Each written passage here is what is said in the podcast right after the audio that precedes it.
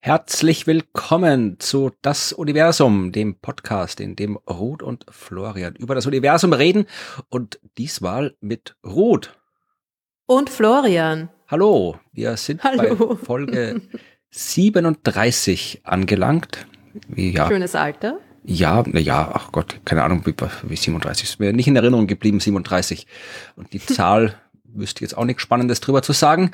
Also probieren wir am besten gar nicht erst uns was auszudenken, sondern reden über das Universum. Wir fangen wie immer an mit dem Astronautinnen-Update. Bist du schon Astronautin, Ruth? Nein, leider. Es gibt keine News. Ich habe keine Ahnung, was die tun. Ich meine, okay, to be fair, es ist ja auch noch nicht November. Es war angekündigt, dass es im November News gibt. Ja, naja, ein bisschen bald ist November. Mm. Ich habe mir also auch. Ich bin schon ein bisschen ungeduldig irgendwie und vor allem ist es mittlerweile schon ein bisschen es wird dann irgendwie immer unrealistischer, ne, wenn sowas so lang dauert. Ja, ach, das wird schon kommen. Also. Ich hoffe so, dass sie mich zumindest zu den ersten Tests einladen. Wird schon. Ja, äh, du, was, du musst nur die richtigen Leute kennen und berühmt sein. So William Shatner, der hat überhaupt sich nie irgendwo beworben und der ist jetzt, also ich glaube, er zählt offiziell nicht als Astronaut. Ich glaube, da haben sie irgendwann mal die Definition geändert bei der NASA, dass du irgendwie zumindest irgendwie ein paar Knöpfe gedrückt und irgendwann am, am Lenkrad gedreht haben musst. Wenn du einfach nur mitfliegst, dann bist du kein Astronaut, aber er war im Weltall. Lenkrad. Ja, aber was auch immer die Raketen da haben, ich habe keine Ahnung. Joystick, Steuerknüppel, ja, keine Ahnung, ich weiß es ja auch nicht in Wirklichkeit. Ich glaube, die haben nur Knöpfe, oder? Ich, ich, ich habe die Vermutung, dass es da nur Knöpfe gibt. Ja. Obwohl, ich glaube, hm, ich weiß nicht, also beim, beim Space Shuttle, glaube ich, gab es da schon so eine Art ähm, naja, ähm, Steuervorrichtung, weil das ist ja quasi auch so ein bisschen wie ein Flugzeug gelandet, ne? Wer vom Landen, vielleicht, vielleicht haben sie da einen Joystick ja, einen Joystick ja, oder ein. Lenkrad oder eine Bremse oder ich habe keine Ahnung. Keine Schaltung. Schubumkehr, genau. Schubumkehr. Ja, mal war schon schön, Captain Kirk irgendwie zu sehen. Er war sehr, sehr emotional, also ja, ja, also ich habe es tatsächlich nicht live äh, verfolgt. Ich habe dann nur irgendwann gesehen, dass er nicht in die Luft geflogen ist, also in die Luft geflogen schon, aber nicht explodiert ist schon davor. Das wäre irgendwie hier, dann wäre wahrscheinlich Amazon irgendwie in Konkurs gegangen, wenn Amazon Jeff Bezos Captain Kirk umgebracht hätte.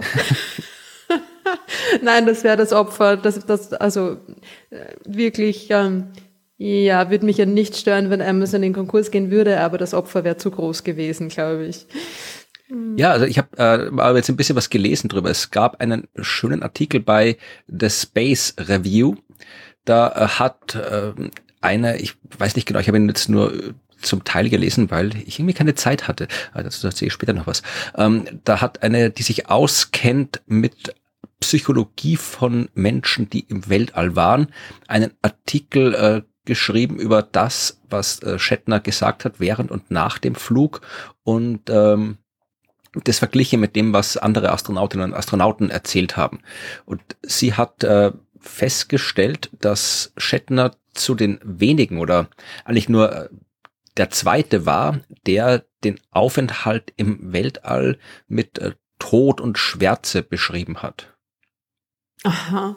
Ja, also das äh, ist hier, also sie hat den Dialog hier wiedergegeben. Also Jeff Bezos, ist der Bezos eigentlich auch mitgeflogen oder? Ich glaube nicht, nein. Nicht? Okay, jedenfalls, äh, aber dürften sich zumindest dann irgendwie kurz danach getroffen haben, wenn er nicht mitgeflogen mhm, ist. Mhm. Und Bezos sagt, ähm, sie reden halt darüber, ins All zu fliegen und dann sagt Bezos, and you're just in blackness. Und Shatner sagt, and you're in death. Ja, also du bist in der Schwärze und Shatner sagt, ja, und du bist im Tod. Jeff Bezos sagt, yeah oder yeah oder ja oder was auch immer, wie man es ausspricht. Ähm, hm. Bezos zeigt auf den Boden, this is life. Und Shatner sagt, ja, this is life and that's dead. And in an instant you go, wow, that's death, that's what I saw. Ja, also er hat da quasi in der Schwärze des Weltalls den Tod gesehen und hat auch gesagt irgendwie hier uh, you're looking into blackness into black ugliness there's the blue down there and the black up there is there death I don't know was that death is that the way death is also, weiß ich vielleicht liegt es daran dass er 90 ist dass er so schon vom Tode es hört sich ein bisschen irgendwie fast schon wie ein Songtext an, wie du das. ja, der, der, ja, gut, der Shatner unter Anführungszeichen singt ja gern ab und zu. Vielleicht. Er ist großartig. ja. Ich finde das ganz großartig, muss ich jetzt, ich weiß, es ist kontrovers, aber Ja, also ja, Jeff so, Das ist fast ein bisschen so Johnny Cash-artig, oder? ja, und vielleicht kann I see a darkness. Ja, vielleicht kann er sich mit der Metalband zusammentun und da irgendwie. death, death. Ja, ja, ich sagt hier, it's mysterious and galaxies and things, but what you see is black. Das ist als Motto für das, für das Astronomiestudium oder die Astronomiewissenschaft. So wie, wie wie, wie das Zeug, dass ich da irgendwie in meinem Podcast mit dem Holger zusammenstammel, oder? It's ja. mysterious, it's galaxies and it's death. Die Astronomie, mysteriös, Galaxien, Zeug und Tod. Schwarz. ja, also mm. und äh, der Artikel ist ganz interessant, wenn man den mal irgendwie in, im Detail liest. Also ähm, da schreibt sie dann auch, dass eben nur ein anderer Astronaut, äh, Apollo-Astronaut, diesen äh, Weltraum auf so eine negative Art beschrieben hat. Was ich auch interessant fand, einer war dabei, also sie, sie nennt da keine Namen, zumindest bei denen die Dinge sagen, die vielleicht kontrovers sind. Also bei einem, sie schreibt auch über diesen Overview-Effekt, also diesen mm. Effekt, dass man, wenn man die Erde quasi von außen sieht, dass man dann ähm, ein ganz besonderes Gefühl für die Verletzlichkeit der Erde, für den Zusammenhalt, also einfach das so eine spontane äh, Epiphanie hat und dann plötzlich ja äh, die Welt mit anderen Augen sieht, vereinfacht gesagt. Und sie beschreibt mhm. hier einen Astronaut, den sie Ellen nennt, aber das ist halt nur ein Deckname, der sagt, ähm, hier, also das erste, ich übersetze es live, ja, äh, das erste Mal, als ich äh, die Erde vom Weltraum aus gesehen habe, ich habe absichtlich pausiert und mich vorher gesammelt und ein bisschen meditiert, um meinen Kopf äh, frei zu machen. Und dann habe ich meine Augen aufgemacht und das erste Mal aus dem Fenster geschaut und ich habe überhaupt nichts gefühlt. Es war ein bisschen äh, Letdown, ja, ein bisschen niederschlagend, runterziehend. Äh, da, enttäuschend. Enttäuschend, mhm. danke, ja. Es war enttäuschend, da war nichts. Äh, vielleicht ist das, äh, weil ich keine spirituelle Person bin, aber es war schön und einmalig, aber da war nichts, äh, das in mir irgendwas äh, entschlüsselt hat, das irgendwas freigesetzt hat, irgendwelche philosophischen oder spirituellen Mysterien. Also gibt wahrscheinlich auch Leute, die schauen raus und denken sich, ach, hübsch, aber mehr nicht. Wahrscheinlich wäre hm. ich so einer. Ja, genau. Sonst fliegst du ja auch nicht raus. genau. So eine Verschwendung. Ja, was naja, aber ich denke mal auch, dass es vielleicht daran liegt, dass der Typ halt irgendwie dann vielleicht eine, eine extrem hohe Erwartungshaltung hatte, wenn er schon sagt, er hat sich vorher sammeln müssen und meditieren und so weiter.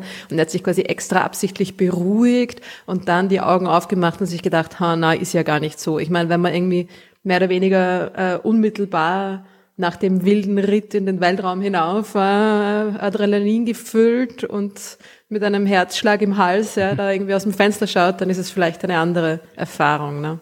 Ja, dieser, dieser Artikel ist recht nett, verlinkt in der Shownotes, lest ihn euch durch. Und was sagt sie dann über Shatner? Irgendwie, dass er, also weil er diese, diese Todeskonnotation da gefühlt hat, dass das, ist das dann irgendwie keine Ahnung, ungewöhnlich oder? Nein, also sie schreibt tatsächlich, ich habe es jetzt wie gesagt nicht bis zum Ende gelesen, ähm, am hm. Ende steht, dass äh, Shatner das äh, Tabu gebrochen hat, dass er, ähm, weil es anscheinend, äh, sie vermutet dann anscheinend, dass tatsächlich dieses Gefühl bei anderen auch ist, aber dass sie es eben nicht äh, sagen, weil natürlich auch die, vor allem die NASA-Astronauten, die auch immer ein bisschen ein Image aufrechterhalten müssen und mhm. ähm, ja, Shatner halt nicht, der ist halt der, Shatner und der kann hinfliegen und wenn ihr sagt, wie, huh, das ist aber hier tot, dann kann er das sagen. Wenn die NASA-Astronauten das alles sagen, wenn sie zurückkommen, ist vielleicht dann, eh, ja, wird der NASA nicht so taugen, der PR-Abteilung, wenn alle, die landen, sagen, da draußen ist der tot. Macht sie nicht so gut in der Pressemitteilung. Hm. Und äh, ja, also das, der letzte Satz ist hier, also hier äh, Shatner äh, broke the taboo, went into that unnatural place, had the blue sheet pulled back, saw death and lived to tell the tale, spontaneously and honestly about the enormity and the quickness and the suddenness of life and death and the oh my god. Das war anscheinend ein Zitat, also dass er die enormity, the quickness, the suddenness of life and death and the oh my god gesehen hat. Oh God, I love Shatner. Das ist just oh my God. Aber das, I mean, that's his personality. Ja, so ist er halt einfach, glaube ich auch. Also das ist jetzt irgendwie vielleicht jetzt mh, mm, eher eine, eine, äh, ein Anti-Auswahleffekt. Ne? Also dass Leute, die halt wirklich ausgewählt werden, um im Weltraum zu arbeiten, natürlich irgendwie eher nicht so diese, ähm, sagen wir mal, spontanen, extremen Gefühlsausbrüche haben, ne? Vielleicht. Könnte ich mir vorstellen. Den Leonard Nimoy hinschicken müssen, den Spock. Der hat er gesagt, faszinierend. Oh, stell dir vor, die beiden gemeinsam in einer Rakete. Oh, schade. Ja. Aber ja. gut. Ja, du kannst ja schon mal an deinen arbeiten, was du machen wirst. Was ich sagen werde. Genau. Ja, das ist ja heutzutage ist wahrscheinlich alles live. Also du wirst wahrscheinlich auch live gestreamt, wenn du dann irgendwie rumfliegst und was du dann sagst. Sowieso. Naja, ähm, hm, ich glaube, dass es da auch schon gewisse Vorbereitungen und gewisse Vorgaben auch gibt, was man dann zu sagen hat oder nein, nicht zu sagen hat, aber was, also ist jetzt nicht irgendwie alles so, hey, und wir schalten jetzt hoch und unvorbereitet und Ding und so, ne? Ja, wenn du gerade am Klo bist hm. oder so. genau. live vom Space Häusel. ja, das ist Frage immer alle. Da kann man es aber live zeigen, dann hat man, wenn ich dabei bin, wenigstens, ja. Hey, ich werde total dabei. Also ich bin, ich glaube, ich bin ein bisschen eher auf Shatners Seite. ja, kannst du bei dem Werbungsgespräch yeah. bei der ESA mitteilen, dass du gerne bitte die erste sein willst, die live im Weltraum äh, übertragen wird Kack. beim Klo gehen. Hm, vielleicht lieber nicht. Wie auch immer. Schauen wir mal, wie, was sich da noch tut. In den nächsten Wochen soll es da zumindest irgendwie ähm, vielleicht eine erste Entscheidung geben und vielleicht bin ich dann eh gleich raus und dann werden wir es nie wissen. Wir haben heute ein Jubiläum, weißt du das? Mm, mm, wie wir, wir persönlich? Nein, äh, nicht, also wir als Welt, wir als Astronomie. Menschheit. Ja, ja auch als Menschheit meinetwegen.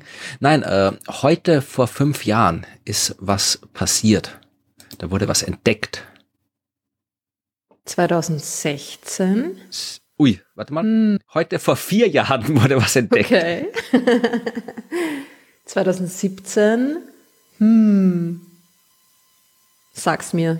Ein Asteroid wurde entdeckt. Ja, natürlich. Was sonst? Ja, aber welcher Asteroid? Ein ganz besonderer Asteroid. Äh, einer, der auf die Erde zurast und uns alle auslöschen wird? Nein. Welcher? Ja, wer wird's wohl sein, wenn ich dich schon frag? Ähm, es ist Oumuamua.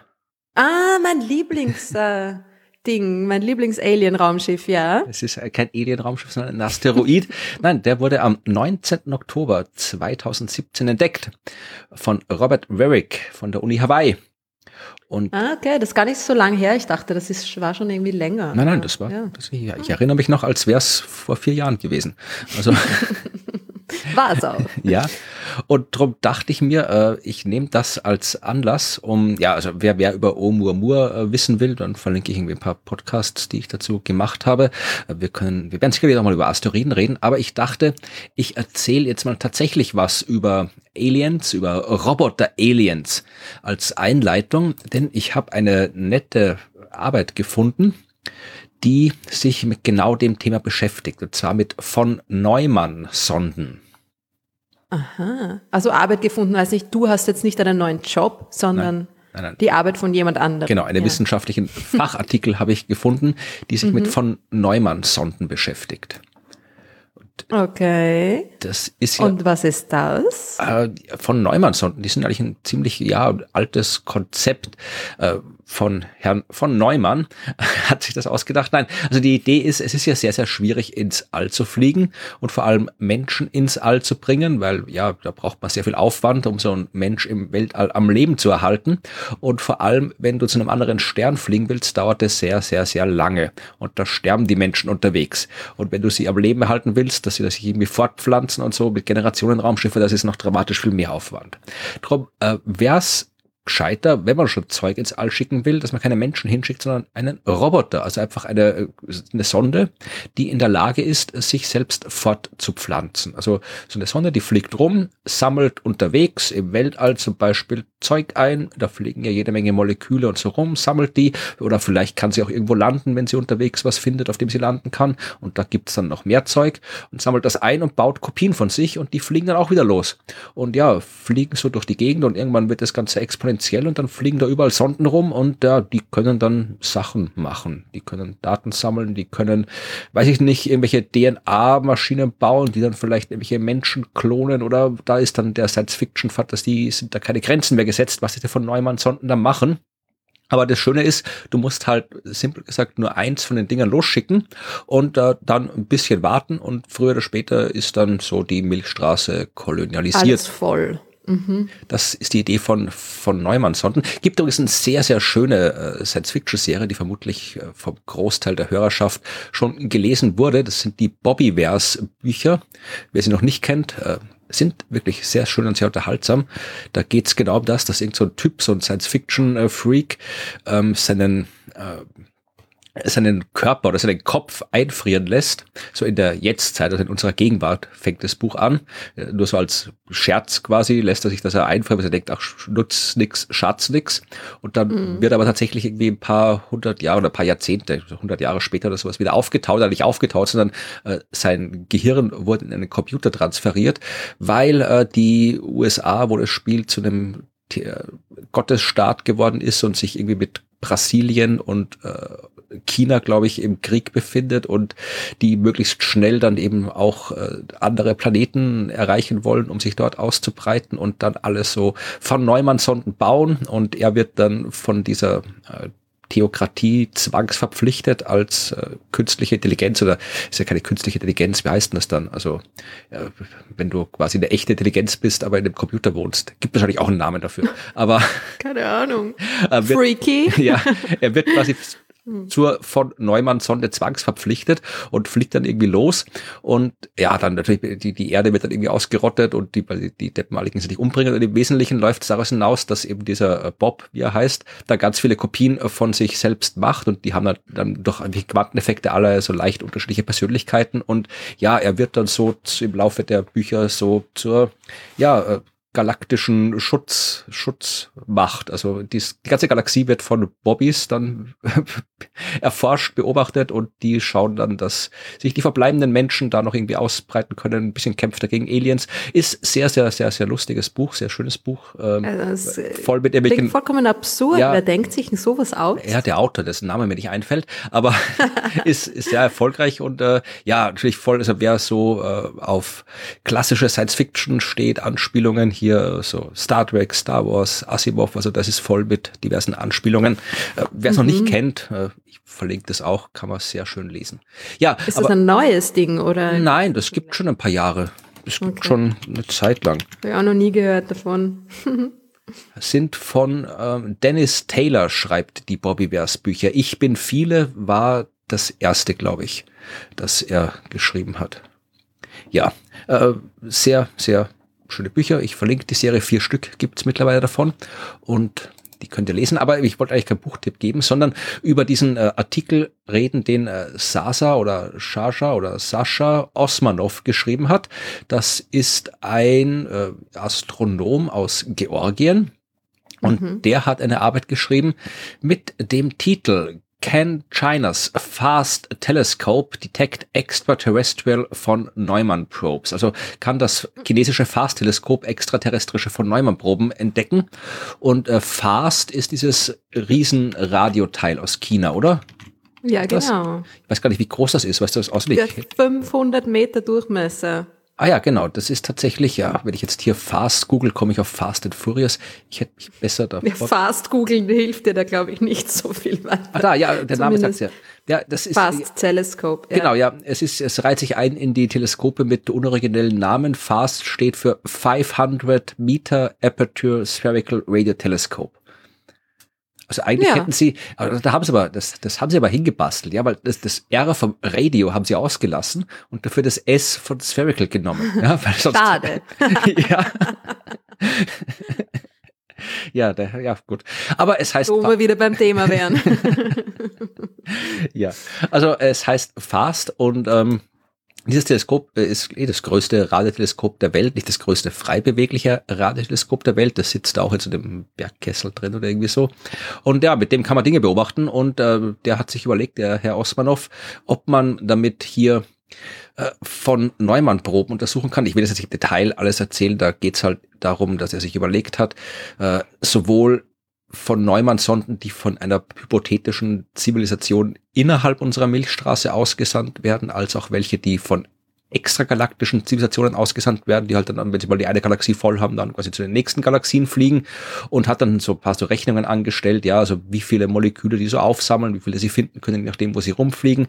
Und wenn die so Moleküle aufsammeln, dann äh, werden die Moleküle da ja auch teilweise ein bisschen abgebremst, dann geben die ein bisschen Strahlung frei, diese Moleküle. Äh, und äh, das kann man mit Radioteleskopen nachweisen. Also so, das tun wir ja auch mit Radioteleskopen Moleküle nachweisen. Das ist ja Standard in der Astronomie.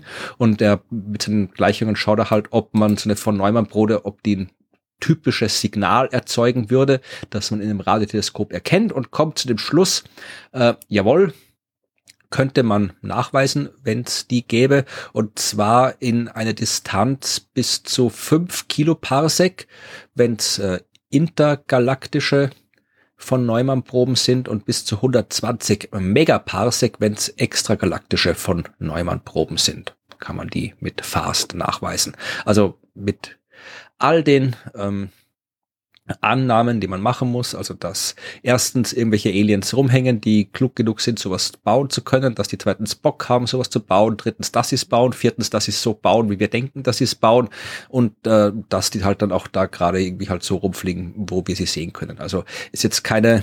Aber Moment mal, das beruht darauf, dass diese Sonden, also es geht jetzt nicht darum, dass wir mh, mm, einen, einen, einen, einen Plan für den genauen mh, mm, Bauplan, genaue Zusammensetzung dieser Sonden haben, sondern dass es Sonden sind, die quasi selbst Sonden genau. wieder erschaffen und wie auch immer die dann beschaffen sein mögen, sei dahingestellt, aber sie würden auf jeden Fall quasi den, den interstellaren Raum durchpflügen und dadurch ähm, Moleküle quasi auf, aufsammeln und die könnte man dann beobachten. Das ist die Idee, dass man äh, die von Neumann-Sonden beobachtet beim Moleküle aufsammeln. Und halt die Tatsache, dass diese von Neumann-Sonden Moleküle einsammeln, erzeugt, äh, führt dazu, dass diese Moleküle Strahlung abgeben und die Strahlung beobachtet man. Das ist die Idee. Also es ist quasi so eine Art ähm, mh, mm, Sternschnuppe, wenn man so will, ne? dass die Bewegung dieser Sonden durch das interstellare Medium eine Art ähm, Signal erzeugt. Ne? Wenn ich es richtig verstanden habe, ist das die Idee dahinter, ja. Okay. Das ist ja extrem cool. Ja, also ich bin mir nicht sicher, also man kann, es ist, es schaut nach einer seriösen Arbeit aus, es ist jetzt nur im Archive erschienen, nicht in einer als Preprint, nicht in einer Zeitschrift. Ähm, Verstehe. Aber der Typ dürfte durchaus jetzt, der ist jetzt kein, kein Freak oder nicht freakiger als andere Leute, die sich mit sowas beschäftigen. Aber ja, es fällt in die Forschung, eh, man kann sich das anschauen und es ist gut, dass wir Bescheid wissen, aber also es, es ist so, dass wenn eine, wenn eine große Anzahl an Sonden sich durch den interstellaren Raum bewegt, durch, durchpflügt durch das Material, dann würden wir das sehen können mit diesem riesigen Radioteleskop. Das ist äh, die Konklusion, ja. Hat ja fast, also das Teleskop can detect uh, galactic and extragalactic self-replicating probes with high precision. Yeah, but what if? Was ist, wenn sich die guten, ähm, intelligenzbegabten Außerirdischen das ja dann irgendwie noch ein bisschen besser überlegt haben und ihre Sonden quasi so beschichten. Ja, Tatvorrichtung. Sie, ja, genau, dass sie quasi um unbemerkt sich durch diesen interstellaren Raum bewegen können und quasi die, die Moleküle einfach nur so an ihnen abgleiten und es ja. gar nicht so richtig eine Interaktion gibt. Ja, das ist, ich bin mir jetzt, da weiß ich echt zu wenig drüber, wie das Detail funktionieren soll, weil die müssen ja irgendwo neue Moleküle herkriegen, dass sie irgendwann mal genug Zeug haben, um eine Kopie von sich zu bauen. Und wenn du so ein Molekül aufnimmst, dann musst du das vielleicht irgendwie abbremsen und dann kriegst du automatisch irgendwelche so. Bremsstrahlung oder so. Also ich weiß nicht, wie, wie, wie viel Freiheiten die Physik da erlaubt, aber natürlich, also das ist halt das, das Grundproblem, wenn es immer, das immer auftaucht, wenn es um außerirdische Intelligenz geht. Ja, also die kann halt irgendwie sein. Da haben wir keinen Schimmer, was die anstellen können und was nicht. Klar. Also insofern, darum habe ich gemeint, es ist gut, dass man sich das anschaut, aber man weiß. Verstehe, aber die Signatur kommt quasi schon auch dadurch zustande, dass diese Sonden natürlich das Ziel haben, Material einzusammeln, um neue Sonden zu bauen. Ja? Genau. Verstehe. Das ist das. Und da brauchen Sie natürlich sehr viel Material, weil die Dichte im interstellaren Raum ist das so gering, dass Sie da ewig Zeug zusammenkratzen müssen, bis Sie mal genug Metalle haben, um eine Sonde zu bauen. Ja, das ist denen aber wurscht, weil das sind ja nur Computer. ah, ah finde ich sehr interessant. Ja, verlinkt das Paper, wer es im Detail lesen will, das hat nur fünf Und Seiten. haben Sie auch tatsächlich eine, eine Anleitung, ich muss äh, Fragen über Fragen, haben Sie tatsächlich dann auch irgendwie quasi eine, eine, eine, eine Anleitung ähm, sich überlegt oder eine Art ähm, Beobachtungsanleitung, Abgleich, wie genau diese Signatur ausschauen ja, würde? Die, die sagen da, also da steht schon drin hier, welches äh, Spektrum, Radiospektrum da zu erwarten ist. Ah, cool. Das heißt, es muss nur jemand tatsächlich irgendwie die Daten dann äh, durchpflügen und schauen, ob sich so eine Signatur da auch tatsächlich irgendwo finden lässt. Ja, ne? ist halt die Frage, ob wie genau, also ob die Daten erstens, wie du, ich habe keine Ahnung von Radioastronomie, also ob man da einfach irgendwie, ob du musst ja dann genau auf der Frequenz dann irgendwie auch Daten sammeln und beobachten. Ich weiß nicht, wie das ja, ja. funktioniert. Und dann ist es halt in China, ich weiß nicht, äh, wie freizügig die äh, Chinesen da mit ihren Daten sind von dem Teleskop. Man hört da irgendwie sehr wenig drüber. Ich meine, ich bin ich natürlich jetzt auch nicht mehr live im, im, im Business, aber ich weiß nicht. Ja, also ich habe jetzt, ich hätte jetzt, ich genauso wenig und vor allem nicht Radioteleskop, ich habe jetzt keine Ahnung, welche, wir werden jetzt keine, kein Forschungsergebnis von FAST im Kopf, was ich so tatsächlich, ich schaue gerade hier bei der Wikipedia-Seite, einer der Forschungsschwerpunkte ist die Suche nach Pulsaren. Man hat schon mehr als 240 entdeckt. Eine Forschergruppe hat 15 Fast Radio Bursts untersucht. Also man macht da Kooperation mit dem Canadian Hydrogen Intensity Mapping Project. Chim Keim, okay, ja, Chime ist auch wieder, ach, diese Akronyme ist eine Pest. Und ähm, oh hier, oh, oh, nach anderthalbjähriger Vorbereitung begannen chinesische Radioastronomen Anfang 2020 das Teleskop für die Suche nach intelligenten Signalen außerirdischer Zivilisationen zu nutzen. Mhm. heißt, ist das eine verlässliche Quelle? Äh, das ist äh, tatsächlich, das erste ist ein, also es war mal die Wikipedia, wo ich gerade vorgelesen habe. Das erste ist ein Paper, äh, das ist erschienen, äh, das wurde vorgestellt bei einer COSPA äh, Scientific Assembly, das ist sehr seriös. Ah. Ja. Und ähm, das zweite ist äh, ja auch ein äh, Preprint oder ein Paper, also wo diese SETI-Arbeit ah. beschrieben wird. Hier First SETI Observation with China's 500 Meter Aperture Spherical Radio Telescope erschienen März 2020 im Astrophysical ja. Journal. Das, da kann cool. man nichts sagen dagegen, gegen das Astrophysical ja. Journal. Und, äh, naja, wird jetzt halt wahrscheinlich natürlich auch Corona-technisch ähm, lang stillgestanden sein, so wie alle anderen großen Teleskope. Aber und es gibt es ja auch noch nicht so lang, das fast. Aber naja, ich bin schon gespannt, ja, ne, ob, ob, was da auf uns zukommt. Ja, da kann man sich ja schon eine Verschwörungstheorie basteln, wenn hier China die, den Kontakt mit den Aliens hat als erstes. Voll. Wir werden live davon berichten, wenn es soweit ist. Ich glaube aber nicht, was wahrscheinlich irgendwie alles geheim gehalten wird. wenn dann, wir erkundigen uns und sagen Bescheid. Ja, und wenn dann kommt der chinesische Geheimdienst und bringt uns um. Also wenn ihr mal immer keine ui, neue. Folge mehr hört von uns, dann war es die Chinesen. Haben sie an der Tür geklopft und ähm, ja. uns wahrscheinlich auch in Neumann-Sonden umgewandelt. Ich hätte jetzt gehofft, mhm. es wird jetzt klingeln, weil tatsächlich erwarte ich heute noch ein Paket. Das hätte schon gepasst, wenn es jetzt an der Tür klingelt, aber kann nicht alles Wäre haben. doch ein bisschen zu schnell. ja, das ist ja fast, das Teleskop. Und ein Radioteleskop, das kann das ah. hören, was ich jetzt Mikrofon spreche. Super. Jetzt äh, mache ich die Tür sicher nicht mehr auf heute. ist okay. Wir reden jetzt auch über was ganz anderes. Das war ja nur die Einleitung für heute. Ja. Äh, ich habe natürlich doch was über Asteroiden ausgesucht für Na, die eh eigentliche eh Geschichte.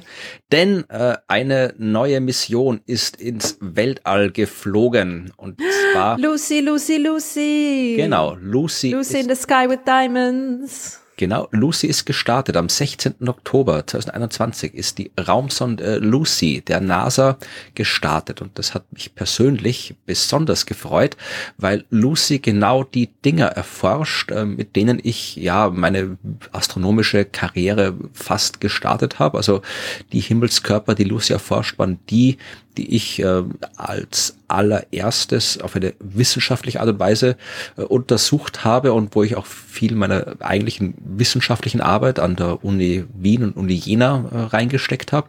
Lucy, du meinst jetzt aber nicht als allererstes von allen, sondern als allererstes für dich, für deine, es war deine erste wissenschaftliche Arbeit, nicht Ja, eh. Du hast die als erster untersucht. Ach so, nein, also allen nein, nein, Menschen. Nein, das hätte ich jetzt nicht behauptet. Äh, aber natürlich, da, da wo ich geforscht habe, habe ich schon auch was rausgefunden, was ich als erster rausgefunden habe, weil das macht mir ja Forschung. Cool. Aber jetzt ist es nicht so dramatisch, dass man da speziell drüber reden müsste, ja. Also so dramatisch war meine Forschung nicht. Aber es geht um die Trojaner. Die Trojaner sind ziemlich cool und ich weiß nicht, ob wir schon mal in dem Universum über die Trojaner gesprochen haben. Äh, ich glaube nicht. Nein. Wir können es auf jeden Fall nochmal wiederholen. Es gibt ja im Sonnensystem jede Menge Asteroiden und meistens äh, stellt man sich die Asteroiden im Asteroidengürtel vor. Dieser Asteroidengürtel, der sich zwischen den Umlaufbahnen von Mars und Jupiter befindet, äh, heißt aber offiziell, oder offiziell heißt gar nichts in der Astronomie oder ganz wenig, weil da gibt es kaum offizielle Definitionen von Namen und wenn, dann heißen nur die Himmelskörper haben offizielle Namen. Aber dieser Asteroidengürtel, den man, den man denkt, wenn es um Asteroiden geht, das ist der Hauptgürtel, was nahelegt, dass es noch einen Schwung anderer Gürtel gibt. Und die gibt's auch. Also es gibt diverse Asteroidenpopulationen im Sonnensystem. Es gibt die erdnahen Asteroiden, es gibt die Kuiper-Gürtel-Asteroiden ganz weit draußen hinter Neptun, es gibt die Zentauren, die treiben sich da so bei Saturn und Jupiter rum. Und es gibt die Trojaner. Und die Trojaner sind eine ganz besondere Asteroidengruppe, denn die teilen sich ihre Umlaufbahn mit Jupiter. Was seltsam klingen kann, wenn man sich nicht ausreichend intensiv mit der Himmelsmechanik beschäftigt. Denn dann denkt man, Jupiter ist der größte Planet im Sonnensystem. Wenn der da um die Sonne rumrauscht, wie sollen da irgendwelche Asteroiden bleiben? Der schiebt die doch alle links und rechts davon. Sollte man sich denken. Macht aber nicht. Denn es gibt die sogenannten Lagrange-Punkte. Und die sind toll, denn da kann man gratis parken simpel gesagt. Ja, das heißt, äh, wenn man das sogenannte, muss jetzt ein paar, mein, mein Spezialgebiet, die Himmelsmechanik, jetzt muss ich ein paar Fachbegriffe einführen, weil die Leute sollen ja was lernen hier. Wenn man sich das... Bildungsauftrag. Jawohl. Wenn man sich das eingeschränkte Drei-Körper-Problem anschaut, so nennt man das mathematische Modell, bei dem man drei Himmelskörper betrachtet, die alle äh, gravitativ aufeinander wirken, aber einer dieser drei Himmelskörper hat eine vernachlässigbare kleine Masse. Also die ist so klein im Vergleich zu den anderen beiden, dass man sagen kann, der hat eigentlich gar keine Masse. Ja? Da kann man sich die Angelegenheit leichter machen, weil da muss man nur schauen, wie wirken die großen Himmelskörper aufeinander und wie wirken die beiden großen Himmelskörper auf den kleinen. Man kann aber ignorieren, was der kleine Himmelskörper für gravitative Wirkungen auf den großen, auf die beiden großen Himmelskörper hat. Ja, das macht es leichter. Und in unserem Beispiel wäre jetzt äh, die Sonne und Jupiter. Das wären die großen Himmelskörper, deren Masse man nicht vernachlässigen kann. Und äh, ein Asteroid wäre der kleine Himmelskörper, dessen Masse vernachlässigbar ist. Und dann kann man schauen, ja, wie sich so ein Asteroid im kombinierten Gravitationsfeld von Sonne und Jupiter bewegt. Und wenn man das macht, und das hat damals schon im 18. Jahrhundert, was das 18.? Ja, ich glaube, es war das 18. Ähm, Joseph Louis Lagrange gemacht. Und der hat festgestellt, dass es dann fünf Gleichgewichtspunkte gibt. Also fünf Punkte in diesem System, wo sich alle Kräfte, also Gravitationskräfte und Fliehkräfte und was da sonst noch alles für Kräfte wirken können, fünf Punkte gibt, wo sich alle Kräfte gegenseitig aufheben. Ja, also wenn man exakt in so einem Punkt wäre, würde man keine Kraft spüren. Man wäre dann kräftefrei in dem Punkt. Das heißt, was ich dorthin stelle, bleibt auch dort. Natürlich, wenn sich da die Planeten bewegen, dann ich stelle irgendwas in den Weg rein, irgendwann kracht der Planet dann einfach drauf. Ja, das mhm. heißt, ähm, diese speziellen Punkte, diese fünf Punkte, die befinden sich, äh, drei davon befinden sich auf der Verbindungslinie Jupiter Sonne. Ja, also da ziehe ich eine Linie durch Jupiter und Sonne und dann habe ich äh, zwei Punkte, äh, drei Punkte auf dieser Linie und zwar einen äh, auf der gegenüberliegenden Seite von der Sonne, wo Jupiter ist, einen hinter Jupiter in Bezug auf die Sonne und einen zwischen Jupiter und Sonne. Ja, und wenn diese Linie sich natürlich mit Jupiter um die Sonne herum bewegt, bewegen sich auch diese Punkte mit der Linie um die Sonne herum. Und die beiden restlichen Punkte, die wir noch haben, die befinden sich auf der Bahn des Jupiter und zwar immer 60 Grad vor und 60 Grad hinter Jupiter. Also während Jupiter um die Sonne rumfliegt, bewegen sich auch all diese Punkte um die Sonne rundherum, aber in Bezug auf Sonne und Jupiter sind sie immer an der gleichen Stelle. Das heißt, ich kann mir ein Koordinatensystem denken, wo eben Sonne und Jupiter sich nicht bewegen. Dann habe ich ein Koordinatensystem, das sich mitdreht und in dem Koordinatensystem sind diese Punkte dann tatsächlich stationär. Ich verlinke ein Bild in den Shownotes, dann könnt ihr euch anschauen, aber. naja, man kann sich das schon vorstellen. Also diese Punkte, die Lagrange-Punkte vom System Sonne-Jupiter drehen sich mit dem Jupiter, quasi mit der gleichen Geschwindigkeit quasi wie der Jupiter genau. mit. Ne? Und wenn ich mich in einen einen Punkt setze, dann äh, drehe ich mich halt mit der gleichen Geschwindigkeit mit und dann schaut es halt so aus, als würde sich gar nichts bewegen. Genau. Und der, also der Punkt, der quasi innerhalb der Umlaufbahn des Jupiter ist, also zwischen Jupiter und Sonne, der wird sich quasi dementsprechend ja langsamer drehen und der, der außen ist, dementsprechend schneller, aber es ist halt irgendwie genau die Verbindungslinie und diese Verbindungslinie dreht sich mit dem Jupiter um die Sonne und so drehen sich auch die Punkte genau. Da irgendwie. Und mit, die Punkte, ne? die uns interessieren, nämlich die beiden auf der Bahn des Jupiter, die bewegen sich halt mit der gleichen Geschwindigkeit wie der Jupiter um die Sonne, weil die genau. sind ja genau. auf der Bahn. Und äh, wir sind jetzt immer noch in einem idealen mathematischen Modell, weil in der Realität gibt es ja mehr als nur Sonnen Jupiter und es äh, gibt auch äh, Asteroiden, die haben auch eine Masse, also das alles, was wir vernachlässigt haben, kann man in der Realität nicht vernachlässigen, aber äh, wir sind noch in dem Modell und das funktioniert immer noch recht gut. Ähm, denn wenn man sich das anschaut, sieht man, dass drei dieser Punkte, nämlich die drei Punkte auf der Verbindungslinie, instabile Gleichgewichtspunkte sind und äh, die beiden Punkte auf der Jupiterbahn sind stabile Gleichgewichtspunkte. Soll heißen, wenn ich irgendwas exakt in diesen Punkt reinstelle, dann bleibt es eben dort. Wenn es minimale Abweichungen gibt, dann habe ich bei den instabilen Gleichgewichtspunkten ein Problem. Das ist so, kann man sich vorstellen, ich nehme eine äh, Schüssel, so eine runde Schüssel, so eine Schüssel mit einem runden Boden, irgendwie ähm, die hat vermutlich einen Namen in der Küche. Ja. Nehmt einfach hier. Schüssel? Ja, ne, es ist ja, also so ein Radioteleskop. Wir nehmen das Fast-Radioteleskop, die Schüssel und drehen die um. So, dann hat die oben also einen Punkt, eine Spitze und wenn ich dort was drauflege und das genau ausbalanciere, dann bleibt es dort liegen. Aber wenn da ein Schmetterling dagegen pustet, dann äh, ja, wird es diesen einen Gleichgewichtspunkt verlassen und wird runterrollen wenn ich ein, das heißt, da reichen in seinem instabilen Gleichgewichtspunkt reichen minimalste Störungen und was auch immer im Punkt war, wird durch die Störungen dann äh, aus dem Punkt rausgedrängt und kommt auch nicht mehr zurück. Beim stabilen Gleichgewichtspunkt ist es umgekehrt.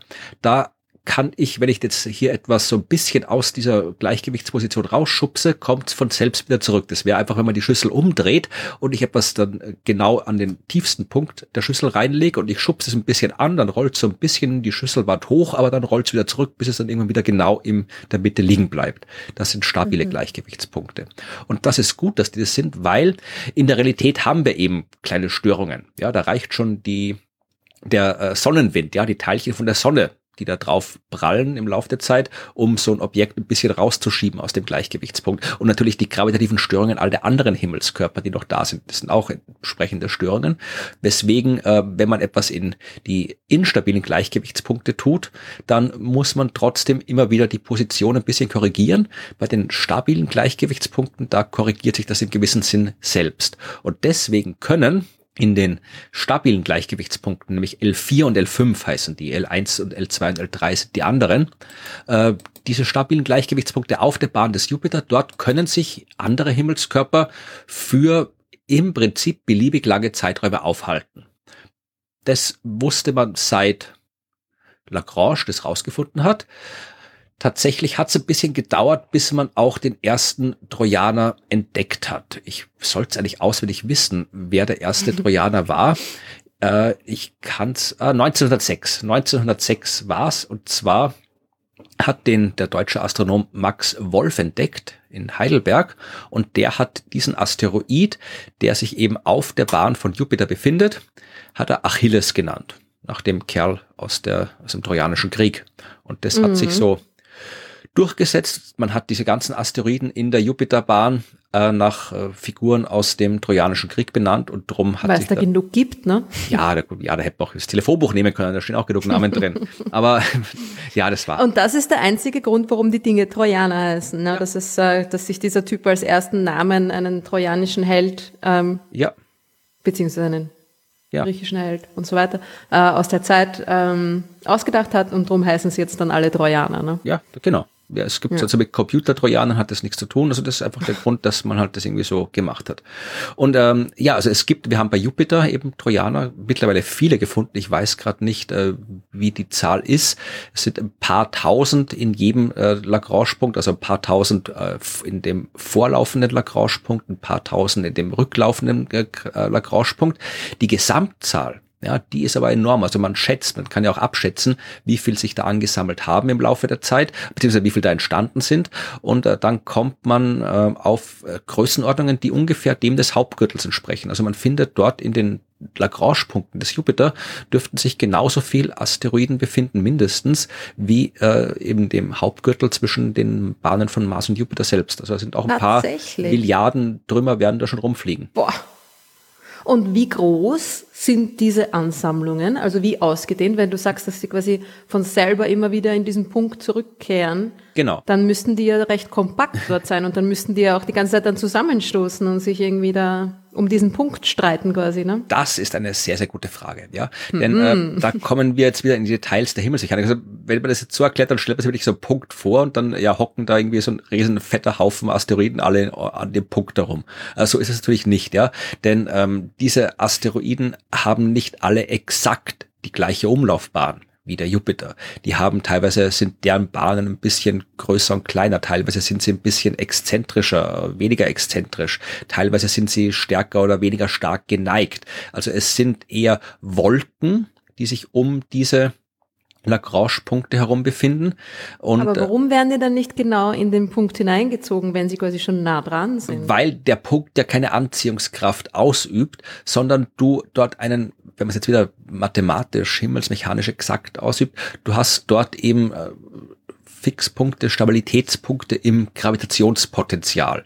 Ja, du kannst dich auch, du kannst Umlaufbahnen, wir sind jetzt wieder im, äh, im rotierenden Koordinatensystem, ja. Äh, es gibt jede Menge stabile Umlaufbahnen um die Lagrange-Punkte herum. Mhm. Das heißt, du hast dann eben einen Asteroid, der hat eben eine leicht, eine leicht andere Bahn als der Jupiter und äh, ist deswegen auch nicht exakt in diesem Punkt. Aber wenn du es dir von Jupiter oder von der Sonne aus anschaust, dann schaut es für dich so aus, äh, als würde der Asteroid so eine kleine Umlaufbahn um diesen Stabilitätspunkt machen. Ja, also stell dir vor, du sitzt auf dem Jupiter und schaust dir einen so einen Trojaner-Asteroid an. Wenn der exakt im Lagrange-Punkt wäre, dann würdest du ihn auch exakt immer an der gleichen Stelle sehen in Bezug auf deine eigene Position. Äh, tatsächlich hat der eben so eine Bahn, der ist mal ein bisschen näher an dir dran, mal ist ein bisschen weiter weg, ja, mal ist ein bisschen weiter links, mal ein bisschen rechts. Also von deiner Position schaut so aus, als würde der eine Bahn machen, die um einen Punkt im Raum herumführt. Und dieser Punkt im Raum, das ist eben der Lagrange-Punkt. Mhm. Und diese äh, Region, in der um den Lagrange-Punkt herum, diese Region um den Lagrange-Punkt herum, wo stabile Bahnen möglich sind, die ist recht ausgedehnt und deswegen passen da viele verschiedene Asteroidenbahnen rein. Also du kannst eben eine ganze Wolke. Die Schüssel ist also sehr flach, sagen wir so, ne? Ja, so kann man sich's auch vorstellen. Mhm.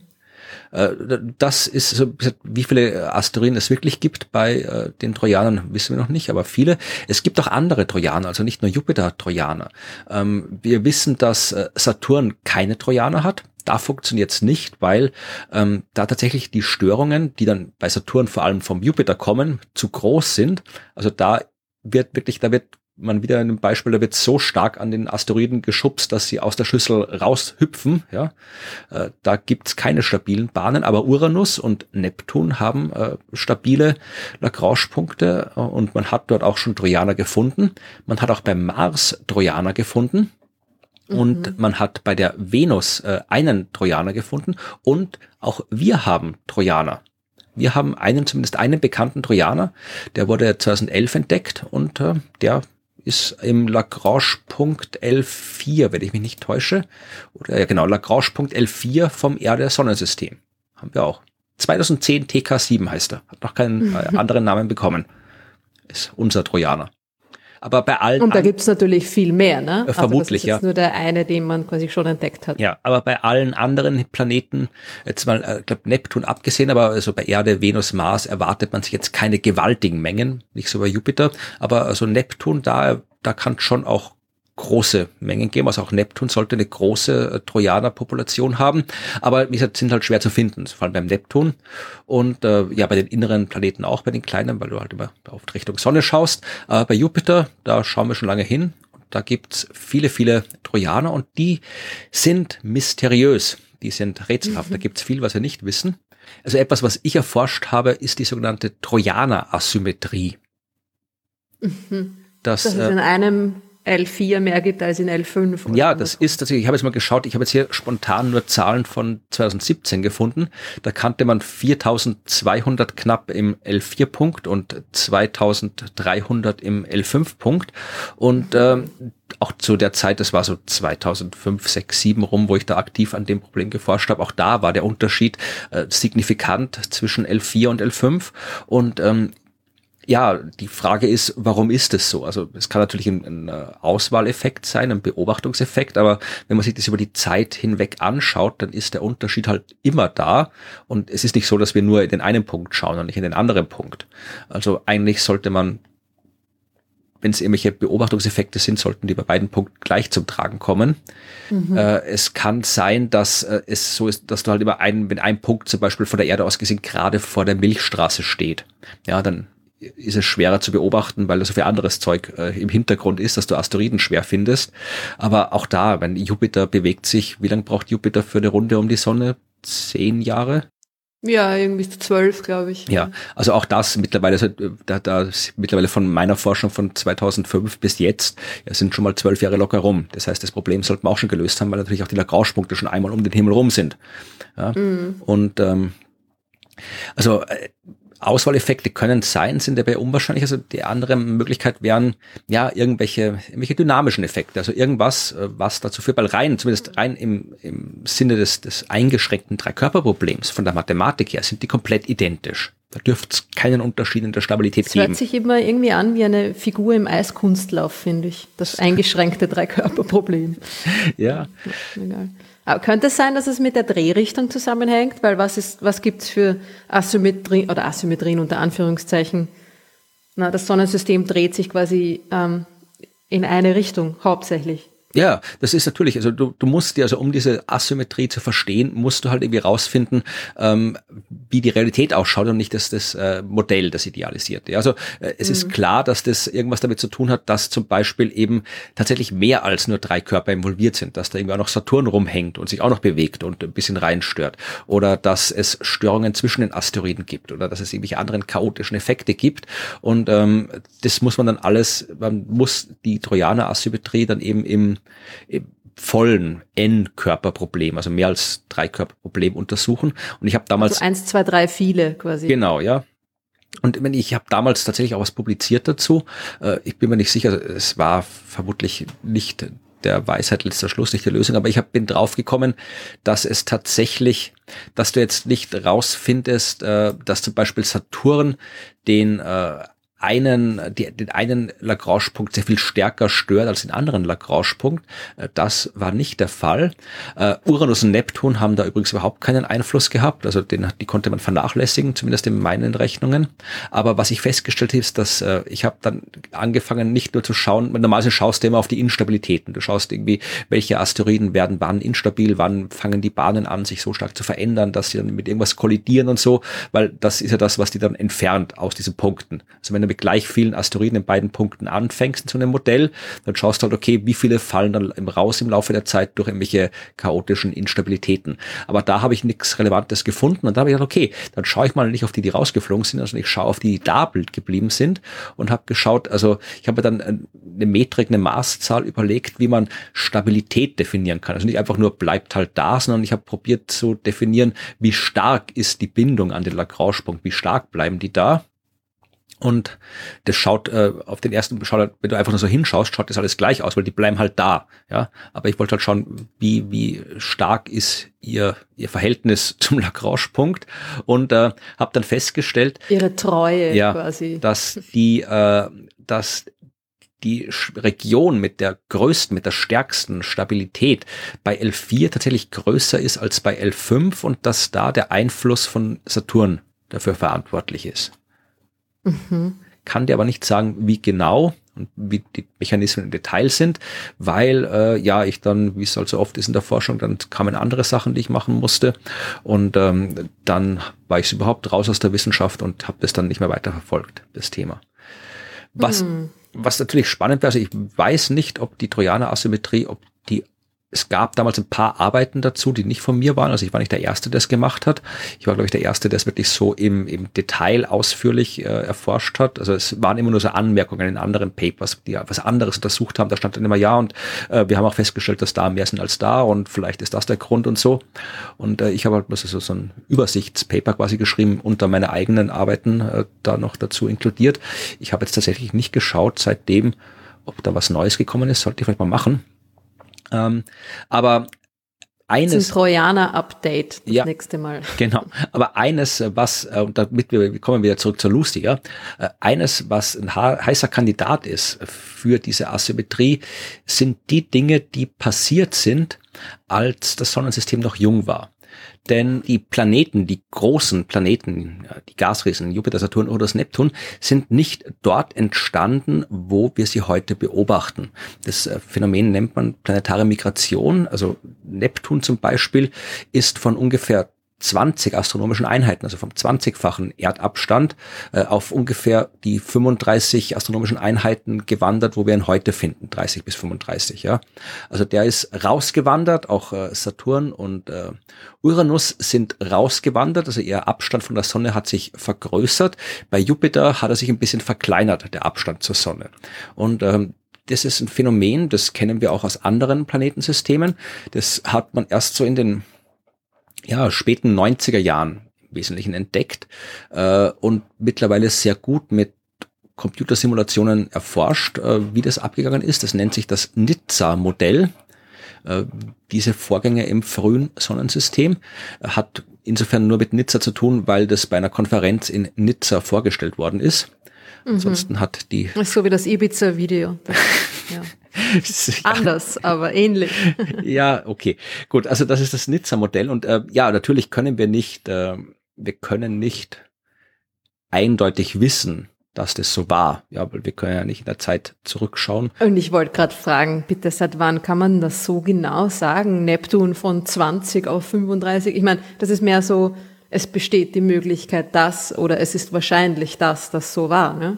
Ja, aber wie gesagt, das so genau, wir können das äh, nicht wir können nicht hinschauen, wir können keine Zeitreisen machen, aber wir sehen, dass das so ist. Also wir sehen zum Beispiel bei anderen Sternen Planeten, die sich an Orten befinden, wo sie nicht entstanden sein können. Ja, also wenn du so ein Ding hast wie ein Jupiter oder noch größer, so einen riesigen Gasplaneten, der extrem nah an dem Stern dran klebt, also wirklich extrem nah ist, äh, dann kann der dort nicht entstehen. Dort, dort, die Bedingungen dort verhindern, dass ein Planet dort entstehen kann, der so beschaffen ist wie die Planeten, die wir dort beobachten. Also Jupiter, wenn mhm. wir Jupiter dort sehen würden, wo heute der Merkur ist, dann wüssten wir, Jupiter kann dort nicht entstanden sein. Dort fehlt, dort gibt es die Bedingungen nicht, dass so ein riesiger Gasplanet entsteht.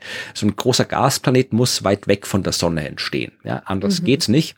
Und äh, wenn der dann aber trotzdem woanders ist, muss er halt irgendwie dorthin gelangt sein. Ja, also der muss sich durch Sonnensystem oder durch ein Planetensystem allgemein bewegt haben. Und äh, so sind wir auf dieses Phänomen der Migration erst gestoßen. Aber woher weiß man, dass der Neptun dann vorher 20 Erdentfernungen, Erdsonnenentfernungen hatte und jetzt 35? Also jetzt 35 weiß man, aber ähm, Woher kommt, kommt man auf die 20? Du machst halt sehr, sehr ausführliche Computermodelle, die halt nicht einfach nur die Planeten rumlaufen lassen, sondern auch die ganzen Materialscheiben und Gasscheiben, die bei der Entstehung mit dabei waren. Die ganzen Planetissimale, also diese ganzen Asteroiden, die früher überall zwischen den Planeten rumgeflogen sind, aus denen die Planeten erst entstanden sind und äh, zwischen denen auch zu Wechselwirkungen kommt davor hat man immer gedacht, man kann das vernachlässigen oder hat es halt auch vernachlässigt, weil die Computerpower nicht gut genug war, um das zu simulieren.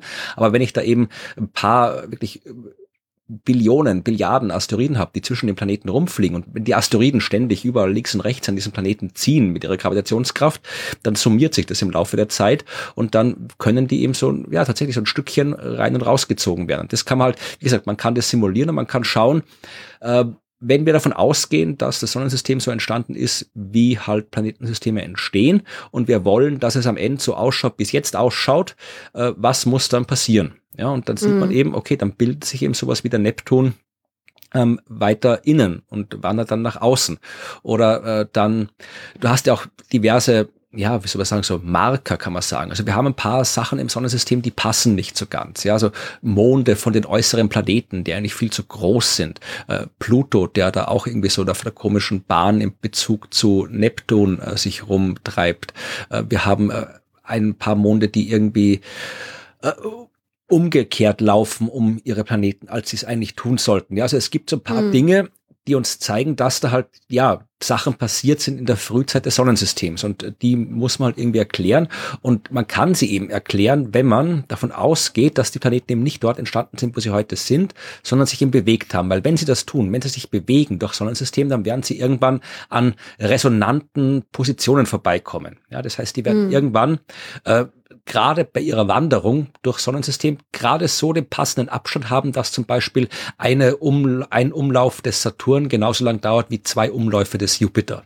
Dann hast du eine, steht zwischen beiden eine gravitative Resonanz, ja, dann können sich Gravitationskräfte aufschaukeln und dann kommt es kurzfristig zu chaotischen Phänomenen, die dann eben genau solche seltsamen Dinge äh, verursachen können, wie eben umgekippte Monde ja, oder solche Sachen. Quasi ein Tritt in den Hintern für den Saturn und schwupps war er ganz woanders.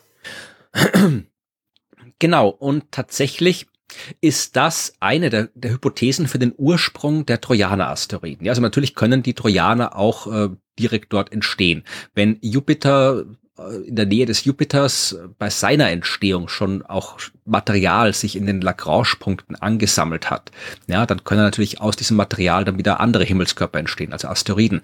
Aber äh, das ist eigentlich jetzt nicht die wahrscheinlichste Variante, sondern wahrscheinlicher ist, dass tatsächlich äh, während Jupiter und Saturn bei der Migration in dieser resonanten Phase waren, da waren, da war die Schüssel offen, wenn man so will. Ja, das heißt, äh, da war äh, die Schüssel offen und der Jupiter konnte sich äh, von überall her herumfliegende Asteroiden einfangen, die dann in dieser Trojaner-Konfiguration geblieben sind. Und als Jupiter mhm. dann wieder aus dieser Resonanz rausgewandert ist, waren die dann eingefangen bei ihm. Das ist so jetzt in ganz kurzen Worten die Hypothese, wie Jupiter zu seinen vielen Trojanern gekommen ist. Also der hat vielleicht schon ein paar Trojaner gehabt, da sind dann wahrscheinlich auch ein paar wieder weggeflogen, wie er so durchs Sonnensystem gewandert ist oder wie die anderen Planeten gewandert sind, weil dann gab es wieder Chaos und so weiter. Aber es gab eben, und das kann man eben im Computermodell zeigen, es gab eben eine Phase, wie Jupiter und Saturn in so einer speziellen Resonanz waren, äh, wo die Lagrange-Punkte offen waren, also wo Asteroiden, die halt einfach so rumgeflogen sind und die Jupiter dann halt bei seiner Wanderung vereinfacht gesagt eingefangen hat, in diesen Lagrange-Punkten gefangen werden konnten und dann auch dort blieben, als Jupiter weggewandert ist. Und jetzt sind die Lagrange-Punkte zu? Ja, also man kann ja nicht ganz, also da würden wir wirklich zu sehr ins Detail gehen. Also es gibt, das war tatsächlich das allererste, was ich so erforscht habe, äh, Jumping Trojans. Also es gibt Trojaner, die quasi von einem Lagrange-Punkt zum anderen wandern können und so. Also mhm. du kannst natürlich Trojaner verlieren, also du kannst äh, Trojaner einfangen, aber das ist natürlich heute nicht mehr so wahrscheinlich wie damals, weil es heute einfach sehr viel weniger Asteroiden gibt als damals. Ja. Aber tatsächlich sind das die. Das heißt, der Jupiter hat sie sich wirklich auf seiner auf seiner Wanderung durchs Sonnensystem aus verschiedenen Orten, kreuz und quer, naja, fast, zusammen, zusammen gesammelt. In vereinfacht gesagt, ja, ist das so. Und genau deswegen sind die Trojaner also interessant, weil einerseits, um noch kurz auf die Trojaner Asymmetrie zurückzukommen, äh, man kann auch sich überlegen, dass äh, die Störungen und das Einfangen halt asymmetrisch aufgrund des ganzen Chaos, das da geherrscht hat, dass halt äh, der eine Lagrange-Punkt offener war als der andere und so, oder der eine mehr verloren hat als der andere. Also, dass das der Ursprung der Trojaner-Asymmetrie ist. Also, das wäre ein Weg, das zu erklären. Und natürlich, wenn wir jetzt äh, die Trojaner uns im Detail anschauen könnten, dann können wir eben genau das auch prüfen. Dann können wir wirklich schauen, äh, wie, wie unterscheiden die sich? Sind die alle von gleicher chemischer Zusammensetzung, diese Trojaner, die wir da finden? Oder sind die unterschiedlich, weil er sie eben von unterschiedlichen Orten eingesammelt hat? Das heißt, wir können da bei den Trojanern wirklich äh, nicht nur das machen, was wir immer tun können, wenn wir Asteroiden anschauen, nämlich das ursprüngliche Material untersuchen, aus dem halt alles entstanden ist im Sonnensystem, sondern wir können, äh, wir können hoffentlich so ein, Sammelsurium an Material anschauen, das an unterschiedlichen Orten des Sonnensystems entstanden ist und das äh, unterschiedlichen chaotischen Prozessen ausgesetzt war. Das heißt, wir können mit den Trojanern des Jupiters auch diese chaotischen Vorgänge untersuchen, von denen wir denken, dass sie abgelaufen sind. Also wenn diese Migration und das Ganze stattgefunden hat, dann können wir aus der Untersuchung der Trojaner tatsächlich Hinweise darauf kriegen, ob das so stimmt oder nicht und wie das im Detail abgelaufen ist, wenn es denn stimmt. Die Reisen des jungen Jupiter quasi. Ja, und deswegen ist Lucy so cool und deswegen heißt Lucy auch Lucy, weil der Name ist ja eine Anspielung auf dieses berühmte Fossil, dieses berühmte mhm. Australopithecus-Skelett, das mhm. man irgendwann, wann war das, ich glaube in den 70ern entdeckt hat in äh, Äthiopien. Also das, äh, weiß ich, wie alt war das, ein paar Millionen Jahre, glaube ich, war äh, drei, ja, 3,2 so zwei. ja. War Lucy alt. Und äh, ja, die Trojaner äh, haben eben die Leute von der NASA sich gesagt, die sind quasi auch Fossilien aus der Frühzeit des Sonnensystems. Und deswegen nennen wir die Raumsonde auch Lucy. Deswegen ist es so cool, dass Lucy da jetzt endlich mal hinfliegt, weil wir haben tatsächlich. Ja, und natürlich ist es halt auch mit dem Beatles-Song, ja. dann passt es natürlich noch besser. das Skelett soll ja nach dem Beatles-Song genau, benannt worden sein. Genau, die haben sein. dieses Lied gehört, während sie das Ding untersucht haben. Ja. Also ist hier die Raumsonde in erster Näherung nach dem Beatles-Lied benannt worden.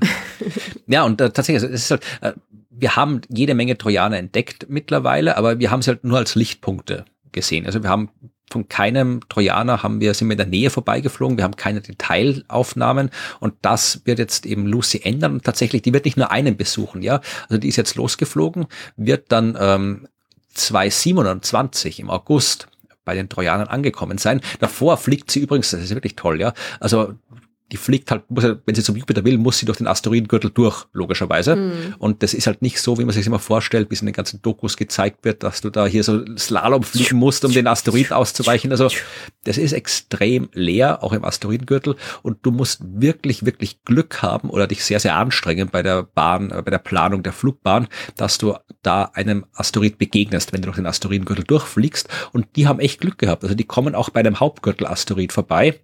Ähm, tatsächlich wirklich in 900 Kilometer Entfernung. Also die kommen wirklich nah vorbei. Wahnsinn. Das ist der Ist das nicht ein bisschen, ist das nicht ein bisschen riskant? Na, neun. Was ist, wenn der, ich meine, wenn Was man da irgendwie. Machen? zucken? das, das Zubeißen. Ist, das ist Nein, aber was ist, wenn ein kleiner Fehler passiert? Nein, also das, das kann Wenn irgendwas beim Start, keine Ahnung, wenn sie ganz leicht in die falsche Richtung fliegt und dann amplifiziert sich der kleine Fehler. Und das würde man boom. merken.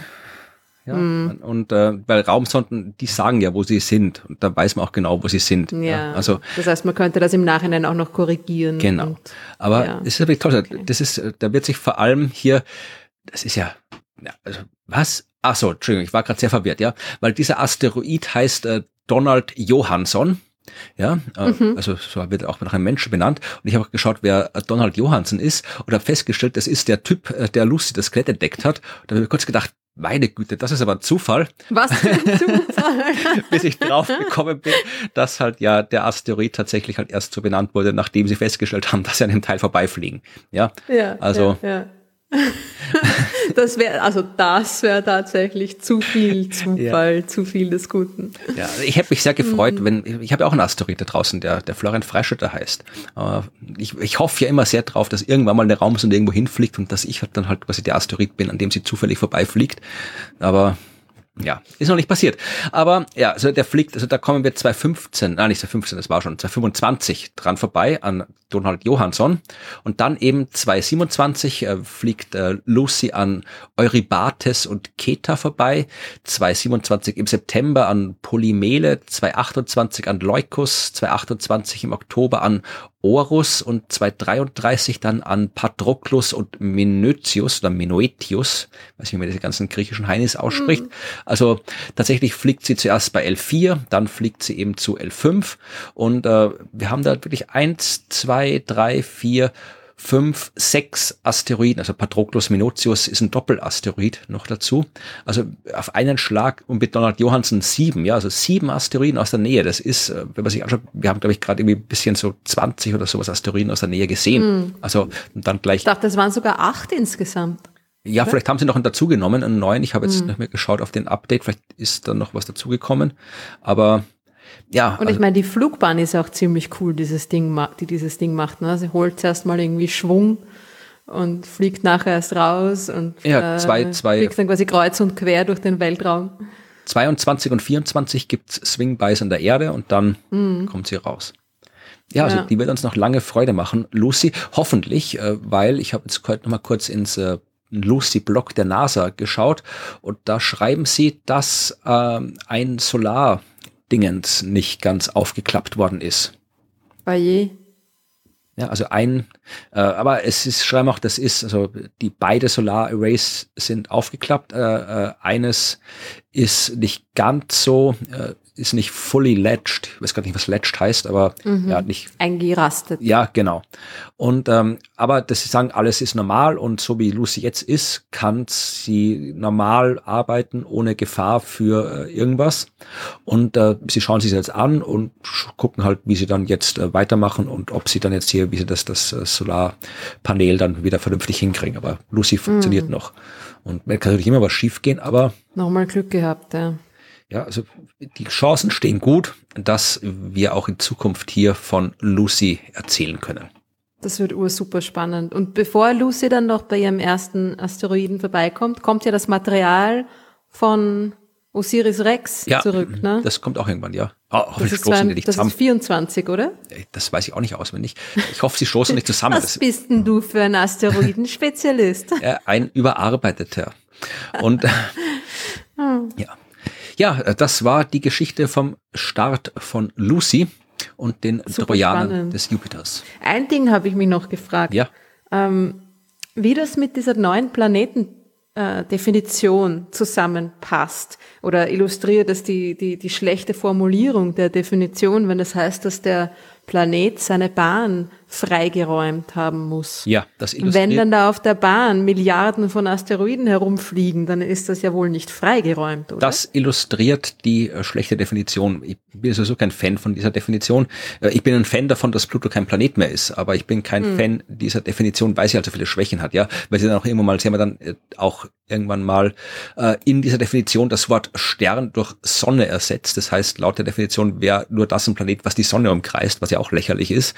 Und hm weil wir ganz viele Planeten kennen, die andere Sterne umkreisen. Ja, äh, man kann, wenn man will, wenn man diese Definition irgendwie noch retten oder rechtfertigen will, kann man sagen, ähm, dass diese Trojaner halt in einer speziellen gravitativen Konfiguration sind. Ja, und deswegen jetzt nicht ähm, als die Asteroiden bezeichnet werden sollen, die freigeräumt werden müssen, weil dieses Freiräumen sich ja auf die Entstehungszeit bezieht. Ja, also das äh, heißt, also es soll ja aussagen, diese Definition, die soll sagen, dass äh, wenn ein Himmelskörper entsteht, dann muss er halt äh, aus dieser äh, Wolke Scheibe aus Asteroiden die vorher da waren, bevor Planeten da waren, muss dieser Planet halt schnell genug, groß genug werden, dass er halt wirklich äh, mit seinem gravitativen Wumms alles andere noch wegschmeißt, was da ist. Ja, und das hat Pluto zum Beispiel nicht geschafft. Der ist halt so ein bisschen gewachsen und dann hat er aufgehört und deswegen, dann ist nicht mehr viel passiert, ja, und dann ist der ganze Rest halt mhm. noch rumgelegen, den er nicht äh, zum Wachsen verwendet hat. Deswegen gibt's da draußen ja auch noch den Kuipergürtel, ja, weil aus dem ganzen Zeug nichts geworden ist. Ja, und in dem Kuipergürtel ist halt das Ding, das halt am weitesten gewachsen ist, ist halt Pluto, aber es erreicht halt nicht um, äh, damit du sowas hast wie die Erde oder wie Mars oder wie Venus, ja, ja. die alle gewachsen sind, ausreichend stark. Ja, und es gibt ja im Kuipergürtel sogar noch größere Natürlich, ja. Zwergplaneten. Ja. Ne? Und äh, Jupiter ist halt natürlich am schnellsten von allen gewachsen, ja. Darum ist auch der mhm. größte Planet geworden im Sonnensystem und hat sich halt dann erst später diese Trojaner eingefangen, ja, wie wir gerade gesprochen haben. Also weil Jupiter quasi mhm. der größte Planet ist, hat er überhaupt diese Trojaner. Und das, man, das hat nichts mit der Definition zu tun, dass da Trojaner sind, aber natürlich in der vernünftigen Definition sollte das irgendwie berücksichtigen. Mhm beziehungsweise ist die Definition, ich bin sowieso absolut kein Fan davon, dass man überhaupt jetzt irgendwie das Wort Planet auf die Art definiert, beziehungsweise sollte man das, wenn, man, man, muss halt irgendwie, man sollte eine fließende Klassifikation machen, weil wir sehen ja, dass die Grenzen fließend sind. Ja, also von mhm. Stern mhm. zu brauner Zwerg zu großer Gasplanet, die Grenzen sind fließend. Ja? Genauso können sie nach unten fließend sein. Also von Gasplanet zu Eisriese zu äh, Gesteinsplanet. Dazwischen sind die Supererden, die wir anderswo gefunden haben. Und irgendwann bist du halt dann, irgendwann hast du ganz große Trümmer, sowas wie Ceres. Und irgendwann bist du halt dann bei den kleinen Felsbrocken. Also das ist ein Kontinuum. Und da jetzt irgendwelche Grenzen reinschmeißen, kann immer nur zu Schwierigkeiten führen. Also man sollte sich da eher sowas wie in der Biologie ausdenken. Also so sowas wie, wie Homo sapiens, keine Ahnung, Planetus Jupiterus und Planetus Asteroidus. Oder, ja, frage mich, das ist jetzt Quatsch, ja. Aber halt irgendwie so ein Konzept, wo man halt nicht einfach sagt, das ist das und aus, sondern genauso wie es, wie es, wie es halt wie viele verschiedene Arten von Vögeln gibt, gibt es halt viele verschiedene Arten von Himmelskörpern, die halt dann unterschiedliche Eigenschaften haben. Und irgendwie so kann man das vielleicht auch klassifizieren. Aber mich fragt ja keiner. Aber uns fragen Leute was. Bah, so eine mm. Überleitung bist du. Herrlich. Ja. Los, her mit den Fragen. Ja, ähm, tatsächlich haben wir, ich fange mit der einen Frage an. Ich muss erst mal finden, wo ich sie aufgeschrieben habe. Hier, ähm, es schreibt uns Baldur. Und Baldur ähm, schreibt uns zuerst, dass der österreichische Dialekt eine latent elitäre Note hat für ihn. Also, Tatsächlich. Also, ja, vielleicht äh, ist assoziiert Baldur immer so dieses Schönbrunner Schnöseldeutsch damit. Nicht das Wiener Mundeldeutsch oder das Tiroler Bergbauerndeutsch. Ähm, aber er, er, wollte keine Dialektdiskussion mit uns anfangen. Er sagt, es, er findet es auch schön, uns zuzuhören. Äh, er wollte wissen, was mit Hufeisenorbits äh, passiert. Also er wollte wissen, was er mit Hufeisenorbits auf sich hat. Äh, und er stellt sich das so vor, dass äh, tatsächlich ein Himmelskörper jetzt keine Umlaufbahn, keinen Kreis um die Sonne macht, sondern eben so einen Hufeisen, also der quasi die Sonne umkreist bis zu einem gewissen Punkt und dann umdreht und wieder so zurückfliegt, ja, und, und zeichnet der einen Hufeisen. Und ähm, solche Bilder gibt es tatsächlich von Hufeisenumlaufbahnen. Das Ding ist, und deswegen kommt die Frage genau heute, diese Hufeisenbahnen gibt es nur in Koordinatensystemen, die mitrotieren. Ja, also es gibt keinen Himmelskörper, der wirklich dann plötzlich stehen bleibt und umdreht und die andere umdreht. Richtung fliegt, weil das wäre, wie Balder fragt, tatsächlich kontraintuitiv, äh, weil da irgendwo, wo kommt die Energie her und so weiter für diesen Richtungswechsel. Ja, also das funktioniert so nicht mit der Gravitation. Also in echt macht jeder Himmelskörper einen Kegelschnitt, also eine Ellipse um die Sonne rundherum. Aber wenn du einen Himmelskörper hast, der sich in Bezug auf einen anderen Himmelskörper in einer speziellen Konfiguration befindet, eben in einem Lagrange-Punkt zum Beispiel, dann kann es, wenn du auf seinem mitrotierenden Koordinatensystem bist, wenn du dich also auf Jupiter setzt und den Jupiter als Nullpunkt in das Koordinatensystem hernimmst und dann dort nachschaust, welche Positionen hat der Asteroid, den ich mir anschaue, dann kannst du eben äh, Umlaufbahnen bekommen, die anders ausschauen. Ein typischer Trojaner-Asteroid macht einen sogenannten Tadpole-Orbit, also Kaulquappen-Orbit, weil der um, also wenn du das wieder, also du sitzt auf Jupiter, ist der Nullpunkt deines Koordinatensystems und ähm, du zeichnest in diesem Koordinatensystem die Position deines äh, Asteroiden auf, dann macht ein typischer Trojaner eben eine Bahn um den Lagrange-Punkt rundherum und die schauen eben so ein bisschen aus wie Kaulquappen. Ja, also nur ein bisschen. Also es sind so, so, ja, langgestreckte Ovale mit so einem verdünnten Ende ein bisschen. Das ist so eine typische mhm. Bahn um den Lagrange-Punkt. Und äh, es gibt tatsächlich auch Hufeisenbahnen. Das sind genau die Asteroiden, die sich so weit vom Lagrange-Punkt entfernen, dass sie zwar noch nicht komplett instabil sind, also ganz rausfliegen aus der Lagrange-Konfiguration, aber halt schon so weit um den Lagrange-Punkt hin und her librieren, also sich so weit links und rechts entfernen vom Lagrange-Punkt, dass sie irgendwann in den Einflussbereich des anderen Lagrange-Punkts geraten, dann dort ein bisschen rumfliegen und dann wieder zurück. Ja, und diese äh, Hufeisen-Orbits, das sind äh, stabile Umlaufbahnen, die um beide Lagrange-Punkte herumführen. Also quasi stabile, weil die sind nicht dauerhaft stabil. So ein Ding auf dem Wie Huf sollten das funktionieren, bitte? Naja, du hast. Die müssen ja dann am Jupiter vorbei. Nein, kannst du die andere Seite nehmen. Oh. Sehr interessant. Jedenfalls das sind Hufeisenorbits. Also nur, äh, Baldo wollte es wahrscheinlich gar nicht so genau wissen. Ähm, aber diese Hufeisenorbits gibt es eben nicht im, im, echten Sonnensystem, sagen wir so, wo die Sonne quasi der Bezugspunkt ist, der Nullpunkt des Koordinatensystems. Die gibt es nur, wenn der Nullpunkt des Koordinatensystems ein Ding ist, das sich auch um die Sonne bewegt. Dann kann du, kannst du dort Hufeisenorbits finden. Mhm. Und zum Beispiel bei den Trojanern. So, jetzt aber genug von den Trojanern. Jetzt kommt eine Frage, die ist sehr schön und die darfst du beantworten von Philipp. Und er fragt mhm. sich, kann es violette, grüne, pinke oder türkise Sterne geben? Weil er kennt nur Sterne in anderen Farben. Super Frage. Danke, Philipp. Ah, ja, ja. Naja, die Sache ist die, dass ähm, diese, diese Farben, die du, die du da genannt hast, sind, sind ja sehr quasi ähm, begrenzt in ihrem Wellenlängenbereich. Ja? Also damit etwas türkis ist, muss es eine ganz bestimmte Wellenlänge haben oder eine Wellenlänge ausstrahlen und halt einfach nur die. Ne? Und wie das jetzt aber mit der Temperatur und der Strahlung von Sternen funktioniert, ist die, dass die immer eine, ein Kontinuum an, an Farben ausstrahlen. Ja. Und die Farbe, die sie haben, tatsächlich dann, oder die sie für unsere Augen zu haben scheinen, die ähm, kommt dadurch zustande, dass das Maximum dieser Verteilung an einer bestimmten Wellenlänge liegt. Ja. Also entweder ist ähm, ein Stern dann quasi am hellsten im eher orangenen, rötlichen Bereich oder wenn man diese, diese Verteilung der Temperatur entsprechend bisschen weiter zu, zu, zu heißeren Farben verschiebt, ja, ist es das Maximum dann eher im bläulichen Bereich. Ja. Das heißt aber, dass sie, dass jeder Stern quasi in, in allen sichtbaren Farben Strahlung abgibt, ja? aber halt nur entweder mehr auf der einen Seite oder mehr auf der anderen Seite. Und es ist nie, es ist quasi die, die, die Strahlung eines Sterns ist nie äh, schmal genug, ja? also nie nur ein, ein bestimmte, eine bestimmte Wellenlänge genug, um Farben wie Türkis oder oder rosa oder wie auch immer zu erzeugen. Also grün ist ja ganz beliebt. Also grün, die Sonne gibt das meiste Licht, also das, die, die ja Maximum der Strahlungsabgabe das, von der Sonne liegt im grünen Spektralbereich. Ja, dass sie deswegen, aber genau deswegen ist sie halt nicht grün, sondern genau genommen, ja, so gelb-weißlich. Also eigentlich ist die Sonne leuchtet eigentlich weiß, wenn man es jetzt genau anschaut. Das Gelbliche kommt ja hauptsächlich auch noch durch die Atmosphäre durch, weil da ein bisschen blau rausgefiltert wird. Aber es mhm. liegt daran, dass eben, weil das Maximum bei grün ist und grün halt genau in der Mitte des für uns sichtbaren Spektrums ist. Ja, also wir sehen rot, dann kommt grün, dann kommt blau. Das sind noch andere Farben, aber der Regen, ich habe mal drei farbigen Regenbogen gemacht.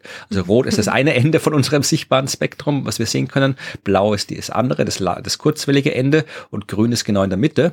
Das heißt, äh, weil die Sonne bei grün ein Maximum hat, kommt halt ja sowohl von rot als auch von blau einfach gesagt gleich viel und das mischt sich zu uns zu weiß und deswegen können wir grün nicht sehen. Also da müsste wirklich, wie du gesagt hast, da dürfte nur grün, aber nichts Blaues und nichts Rotes kommen. Und das tun Sterne halt nicht. Die schicken immer in allen Wellenlängenbereichen was raus. Und das gleiche Problem hast du, wenn du irgendwie was pink oder türkis haben willst. Bei türkis dürfte nichts Rotes kommen, sondern nur grün und blau. Und das passiert halt auch nicht. Hm. Deswegen gibt's. Aber super Frage. Ja. Danke. Und dann hat Rebecca eine Frage an uns und Rebecca möchte gerne wissen, wenn sie mit exakt Lichtgeschwindigkeit von der Erde wegreist und auf die Erde zurückschaut, sieht sie dann ein Standbild. Hm, na, eigentlich schon, ne? Ja, begründe mal, ich bin anderer Meinung. naja, ich meine, es ist sowieso, ähm, hm, das ist halt immer die Sache mit diesen hypothetischen Fragen. Ja. Also, äh, liebe Rebecca, du kannst leider nicht mit Lichtgeschwindigkeit von der Erde wegreisen, weil du ähm, massebehaftet bist und deswegen dich nicht mit Lichtgeschwindigkeit bewegen kannst. Ja? Es sei denn, du hast eine unendliche Energiemenge zur Verfügung, was es auch nicht gibt. Ja? Ähm, hm. Oder wird man einfach vielleicht, also wenn dann vielleicht am ehesten gar nichts mehr sehen, oder? Das wäre auch meine Hypothese gewesen, weil wie sollten das Licht dich erreichen, wenn du gedacht hast, ist das Licht? Dann kannst du nichts sehen. Ja, aber das Licht, das dich genau quasi erreicht in dem Moment, wo du plötzlich instantan auf Lichtgeschwindigkeit beschleunigst. Also ihr seht schon, ähm, man kommt da in Teufels Küche, wenn man mit solchen ja, Gedankenexperimenten ja, rumjongliert. Du kannst auch berühmt werden, weil im Prinzip ist genau die Frage, die Rebecca sich gestellt hat, die Frage, die Albert Einstein sich gestellt hat und wodurch er dann auf alles gekommen ist, auf das er gekommen ist, weil der wollte auch wissen, was würde passieren, wenn er auf einem Lichtstrahl reitet. Also wenn er sich quasi genau gleich gleich schnell wie ein Lichtstrahl bewegt, was würde er dann sehen? Das hat er sich gefragt. Und äh, aus, der, aus dem Nachdenken über die Frage hat er seine Relativitätstheorie entwickelt. Also ja. Es müssten einfach, ähm, man müsste ein Photon fragen, aber Photonen haben ja leider keine Augen. Insofern schwierig. Ja, es ist so, es wird dann alles sehr, sehr philosophisch. Also du kannst natürlich, wie du gesagt hast, also je, ein Objekt, das Masse hat, kann sich nicht mit Lichtgeschwindigkeit bewegen, weil unendlich viel Energie nötig wäre, um das äh, zu tun. Und äh, deswegen gesagt, gibt's keine Antwort auf die Frage. Ein Objekt ohne Masse, also das für das äh, Photon, das sich ja keine Ruhemasse hat äh, und sich deswegen äh, tatsächlich mit Lichtgeschwindigkeit bewegen kann, dann sind ja wieder, dann hast du diese ganzen bescheuerten, nicht bescheuerten, also verwirrenden relativistischen Effekte, also du hast die Zeitdilatation, also die Zeit vergeht umso langsamer, je schneller du bist. Und wenn du mit Lichtgeschwindigkeit dich bewegst, dann vergeht eigentlich gar keine Zeit mehr für dich, das heißt, du hast doch gar keine ja. Zeit, irgendwas zu sehen, ja, weil halt keine Zeit vergibt und du kannst, du bewegst dich eigentlich auch nicht, weil du, wenn keine Zeit vergeht, ja, dann bist du an jedem Ort des Universums gleichzeitig, ja, also aus Sicht eines Photons äh, gibt's keine Zeit und du bist überall auf einmal ja, schräge kleine Dinge. Es ist ja irgendwie so, dass Dinge, die quasi keine Ruhemasse haben, auch äh, nicht wirklich stillstehen können. Ja, also man kann ein Photon ja nicht stillkriegen. Also die Dinge, die Dinge, die keine Ruhemasse haben, müssen sich mehr oder weniger mit Lichtgeschwindigkeit bewegen und Dinge, die Masse haben, können sich nicht mit Lichtgeschwindigkeit bewegen. Also, also das ist irgendwie ein bisschen. Darum ist Lichtgeschwindigkeit jo. auch immer ein bisschen verwirrender Begriff, weil natürlich bewegt sich alles andere, was keine Masse hat, bewegt sich auch mit der Geschwindigkeit. Also Lichtgeschwindigkeit mhm. ist die, die Mindestgeschwindigkeit, die etwas hat, das keine Masse hat. Genau. Kann nicht langsam sein. Es ist ja auch so, dass die Dinge, die, die sich, äh, die massebehafteten Dinge, die sich dann immer schneller und schneller bewegen, dass denen dann auch irgendwie ähm, Energie quasi en, entzogen wird, also dem, dem, dem Licht, das sie, das sie aussenden, ja, wird die, wird die Licht, wird die, wird die Energie entzogen. Das, und drum werden Dinge ja auch immer röter, ja. Das ist ja genau diese, diese Rotverschiebung, diese, dieser ähm, Energieverbrauch, den man quasi durch die Geschwindigkeit hat, ja. Und dann werden die Dinge immer, das Licht wird immer weniger, weniger energetisch und ähm, verschwindet dann quasi einfach. Ja. Also wahrscheinlich ist, man würde gar nicht sehen, die, die noch eher richtige Erklärung als das Standbild, obwohl, wie gesagt, da solche solche Sachen sind eigentlich unbeantwortbar. Ja, na, vielleicht findet Rebecca noch eine andere Frage. Dann, äh, also sie hat auch noch eine andere Frage gestellt, aber die habe ich nicht verstanden. Es tut mir leid, Rebecca, sie darf da, oder ich, da, also nicht, nicht, nicht, weil die Frage schlecht formuliert war, sondern weil ich mir nicht sicher bin, also da geht es irgendwie um, um äh, Gravitation, wenn du irgendwo bist, wo wahnsinnig viel Gravitation herrscht und zur Erde schaust, was dann passiert, aber das da, drum habe ich die jetzt weggetan. Aber denk weiter nach, Rebecca, vielleicht kommst du auch so eine Frage, wie sie Albert Einstein sich gestellt hat und dann finden wir was raus, was wir noch nicht wussten wussten. Das kann man immer brauchen, sowas. Ja, das äh, waren die Fragen, die ich rausgesucht habe. Und jetzt, Vielen Dank. Und jetzt hören wir uns noch kurz Neues von der Sternwarte an, denn da gibt's jetzt immer wieder Neues, weil das Semester angefangen hat und da passiert Super, ich bin schon sehr gespannt. Immer wieder neue Sachen. Das hören wir uns jetzt an. Wir sind wieder bei Neues aus der Sternwarte oder Neues von der Sternwarte mit Evi. Hallo Evi. Hallo Florian. Beim letzten Mal ging es um die Informatik-Vorlesung, die neu in diesem Semester ist, beziehungsweise vermutlich nicht neu, aber du belegst sie zum ersten Mal und es gibt auch noch eine zweite Lehrveranstaltung in diesem Semester, die du das erste Mal belegst. Genau, ja. Also ich glaube, wir haben sie eh schon mal kurz erwähnt. Ähm, und zwar mache ich jetzt eben auch äh, Einführung ins wissenschaftliche Arbeiten. Und das finde ich ja ganz besonders spannend. Da haben wir jetzt eben auch schon zwei Einheiten gehabt. Und ähm, ja, ich muss sagen, ich freue mich schon sehr darauf. Also im Konkreten werden wir uns da ja äh, Daten ansehen von, also wenn ähm, Blue Stragglers in Sternhaufen untersuchen. Und da dann, wenn alles gut geht, am Ende des Semesters ja dann auch ein Paper dazu ähm, ja, veröffentlichen oder schreiben, ja. Wobei er hat schon gesagt, es kann eventuell länger dauern. Also es ist nicht sicher, ob sich das bis Ende des Semesters ausgeht. Ja, also das ist, klingt tatsächlich nach echter Forschung, weil äh, das, wenn es um reale Objekte geht, also es ist nicht wie so abstraktes wissenschaftliches Arbeiten anscheinend, wo man dann irgendwie lernt, wie man irgendwie eine PowerPoint-Präsentation macht oder wie man irgendwie Excel bedient oder sowas, sondern Ihr habt echte Daten und macht echte Forschung. Ja, genau. Also ich bin auch schon ähm, super aufgeregt und sehr gespannt, ähm, wie das eben alles passieren wird. Ähm, also wie gesagt, ich habe sowas ja noch nie gemacht. Und ähm, ich habe jetzt auch das Gefühl, ähm, dass ich jetzt so richtig Astronomie mache, also so richtig das, worum es wirklich da noch geht. Und ähm, deswegen freue ich mich schon sehr darauf, also da wirklich auch mit den Daten zu arbeiten, die wir da bekommen. Und äh, jetzt geht es mal darum, da auch zu filtern, ähm, welche wirklich jetzt die Sterne sind, die wir untersuchen wollen, dass uns da auch die richtigen ins Netz gehen. Ja, also diese blauen Nachzügler, wie sie auf Deutsch heißen, sind ja wirklich coole Dinge. Das sind irgendwie Sterne, die äh, jünger erscheinen, als sie wirklich sind oder als sie sein dürften in diesem Sternhaufen und äh, die entstehen, soweit ich weiß, ich kenne mich nicht aus dem Gebiet, durch Kollisionen. Also da kollidieren zwei Sterne und dann ist das resultierende Ding, schaut dann quasi aus wie neu und leuchtet heller und blauer, als es sein sollte. Und ich glaube, man ist es immer nicht ganz klar, wie die Entstehungsmechanismen sind. Also vielleicht findet ihr das raus und genau. werdet berühmt.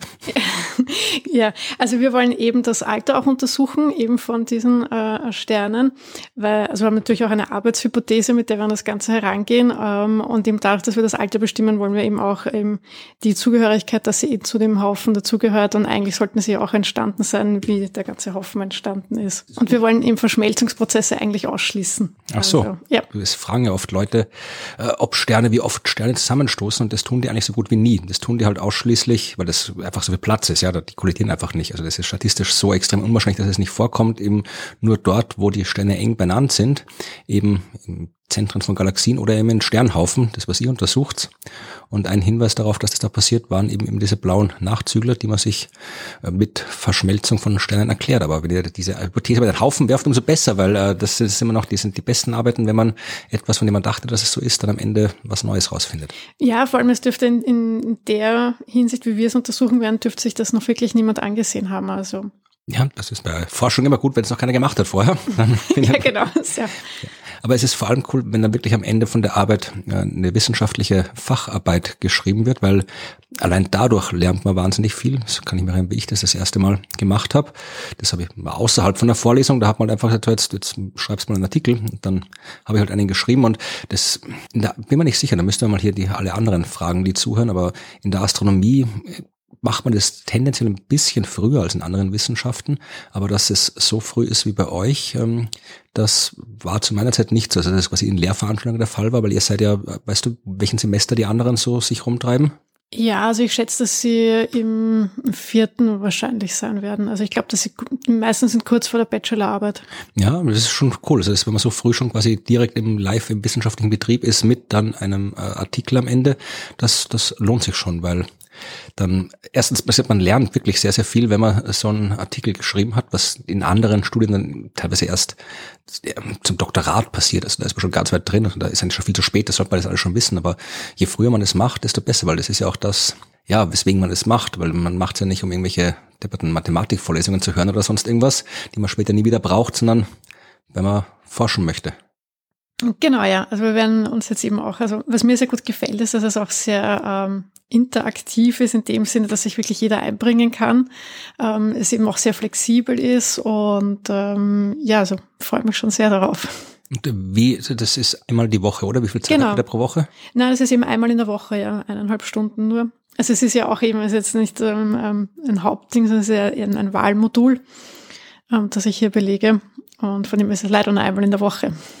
Ja, ich habe mir gerade überlegt, äh, von der Zeit her, weil ich kann jetzt die Arbeit nicht einschätzen, die da passieren wird, aber Zeit, aber gut, es hat auch mehrere Leute, da können wir die Arbeit ja, wahrscheinlich einteilen. Genau, und es wird dann eben auch Aufgaben geben, ähm, die wir uns dann eben untereinander aufteilen und wo wir halt dann eben natürlich abseits von den äh, einmal wöchentlich, wo wir uns treffen, online leider nur, ähm, natürlich dran arbeiten werden.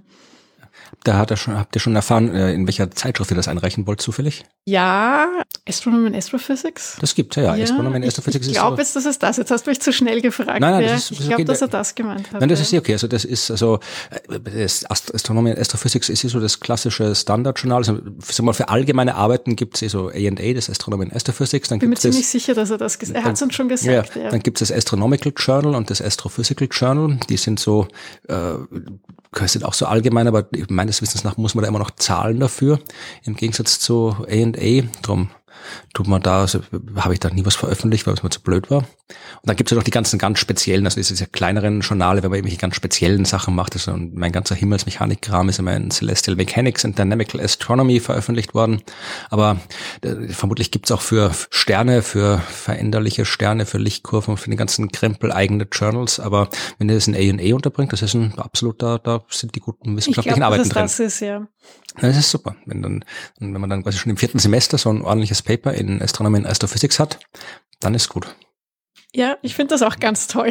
Ja, da bin ich schon gespannt, was dann in den nächsten Folgen darüber berichtet wird. Und äh, wenn wir dann irgendwann mal darüber reden können, wenn die Forschung fertig ist, dann müssen wir mal länger darüber reden, damit du dann im Detail erklärst, was in dem Paper, das dann veröffentlicht worden ist, drin steht. Ja, ich kann mich gerne auf dem Laufenden halten. ja, also es, äh, es wird schon so stimmen, dass das äh, länger dauern wird als erfahrungsgemäß. Also selbst wenn man das mal fertig geschrieben hat, das Paper, äh, was schon mal eine Zeit lang dauert, dann typischerweise kann man damit rechnen, dass man Je nachdem, wen man dann erwischt äh, bei den Gutachten, dann kann man auch schon mal ein paar Monate warten, bis man ein erstes, äh, erste Antwort kriegt.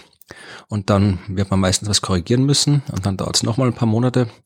Also Genau, also er hat eben auch gemeint, es kann länger dauern ähm, und das auch von den vergangenen Semestern ähm, ist auch eines, glaube ich, erst vor kurzem erschienen oder so. Also ja. Aber es, ich glaube, es macht sich hm. bezahlt, hm. wenn man dann ein bisschen länger drauf wartet. Ja, auf jeden Fall. Das längste, was ich gewartet habe, bis es erschienen ist, war, glaube ich, fast zwei Jahre von äh, Schreiben, von Einreichen bis Veröffentlichung. Aber das war ein Physikjournal und da dauert es immer länger. Die sind nicht so flott. Bin schon gespannt. Also wenn das Paper erscheint, dann werden wir es im Detail besprechen. Ich werde wie immer berichten. Sehr gut. Ja, coole Sache. Das hat es bei uns noch nicht gegeben. Ja, bei uns auch nicht. Finde ich eine super Idee. Also ich meine, es ist irgendwie eine, eine, eine Win-Win-Situation, ne? Also für den Wissenschaftler oder die Wissenschaftlerin, der oder die diese Lehrveranstaltung anbietet, ergibt sich daraus eine mehr oder weniger gratis Publikation. Also ne? kostenlose Leute, die arbeiten. Ja, wenn man schon quasi lehren muss, dann kann man ja da auch gleich mal irgendwie was Verwertbares damit machen. Äh, na, ist natürlich eine super Erfahrung für die Leute auch schon so früh im, im, im Studium, da wirklich ja, was, was Publizierbares draus zu machen, ja, ja. finde ich super. Ich habe das einmal gemacht, das war auch cool. Da war ich, äh, ich meine, das war schon, während ich im Doktoratstudium war und da hat mein Chef so eine Sommerschule abgehalten, vier Wochen in Potsdam, wo halt äh, Leute aus der ganzen Welt da waren und äh, dort halt, ja, wir haben über so Exoplaneten, Dynamik und sowas äh, dort eine Sommerschule gemacht. Also die haben da halt auch alles, wir haben ihnen alles beigebracht und äh, haben aber gedacht, es wäre doch auch cool, wenn wir da wirklich was forschen würden, wenn wir schon da Zugang zu dem Supercomputer der Uni Zürich hatten, äh, den wir tatsächlich hatten, weil auch Leute von der Uni Zürich da waren und dort Vorlesungen gehalten haben und erklärt haben, wie Supercomputer funktionieren. Da haben wir gedacht, hier, und der Supercomputer, glaube von der Uni Potsdam also wir hatten ja Zugang zu Supercomputern, haben wir gedacht, dann rechnen wir doch mit denen und haben dann in der letzten Woche äh, die Leute, äh, jedes, so Arbeit, es gab so, ich sieben verschiedene Gruppen und jede Gruppe hat ein Planetensystem äh, bekommen und dann sollten die da halt irgendwie so Dynamik rechnen und gucken, wo da Planeten rum und Resonanzen und alles sowas.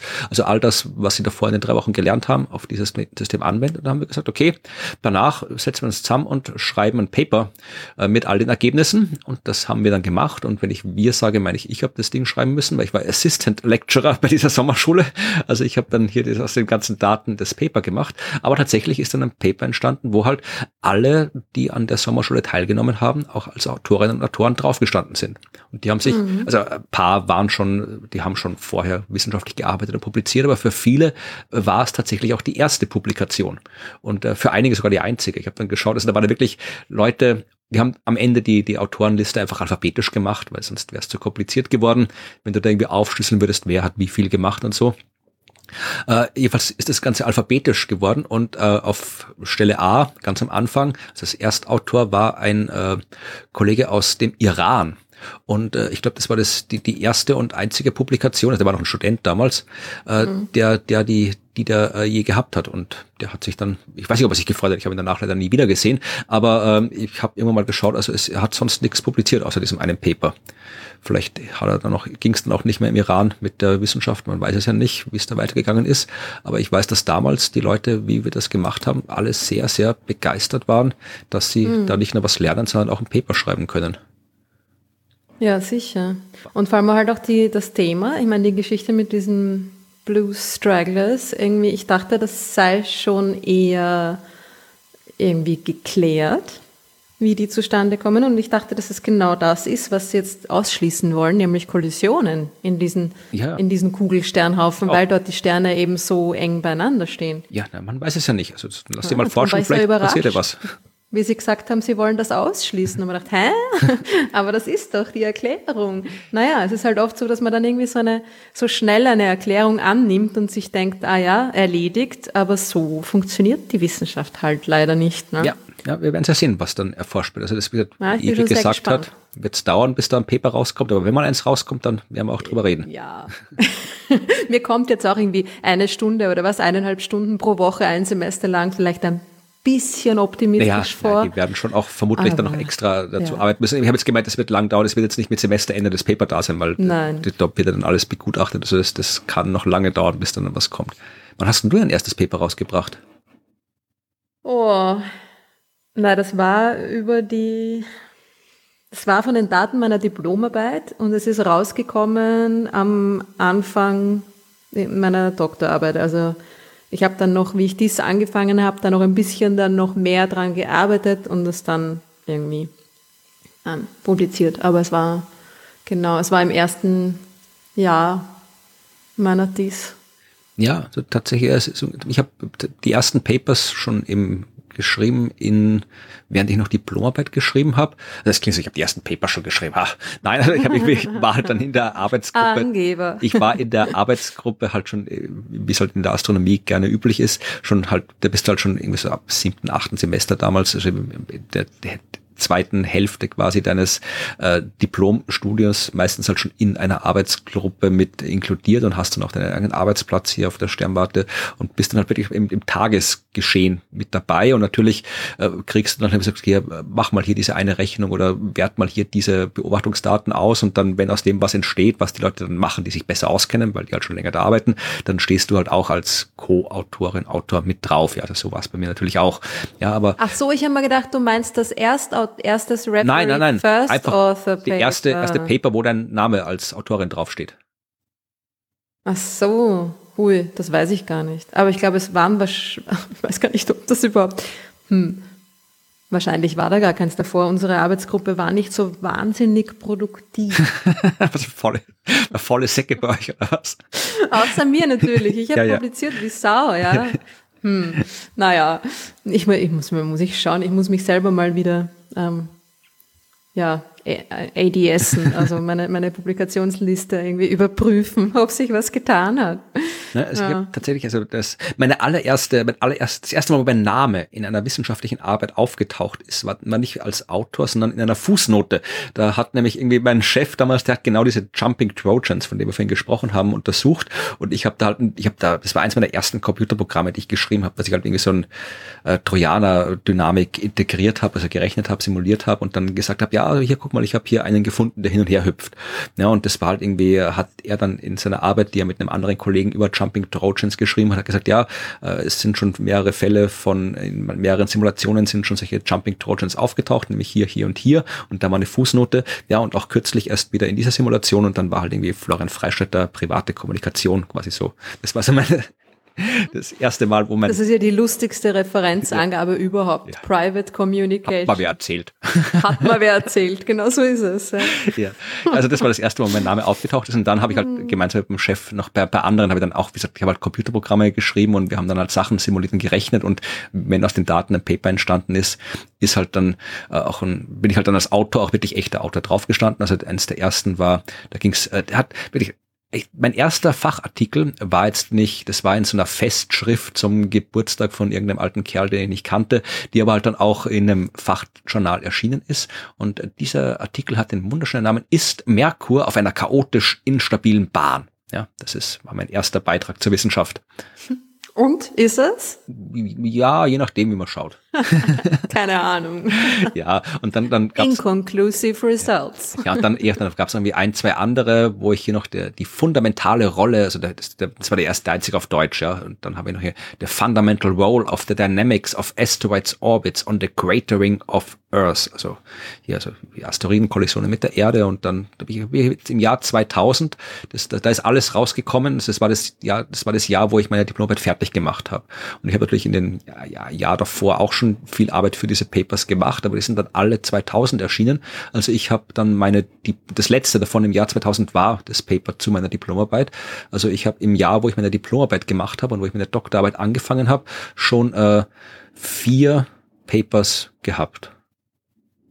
Was recht. Nicht schlecht. Ja, ich habe ich hab dann ich hab das immer geschaut. Also ich habe ähm, tatsächlich vor, ähm, bevor ich meinen Doktor gemacht habe, ungefähr genauso viel Papers äh, geschrieben gehabt wie nach meinem Doktorat. was vor Was bei mir ein bisschen anders. Naja, bei mir liegt es daran, dass erstens eben in unserer Arbeitsgruppe tatsächlich man sehr, sehr früh und sehr intensiv äh, eingebunden worden ist. Das heißt, ich habe halt tatsächlich deutlich mehr Papers geschrieben vor dem Doktorat als andere.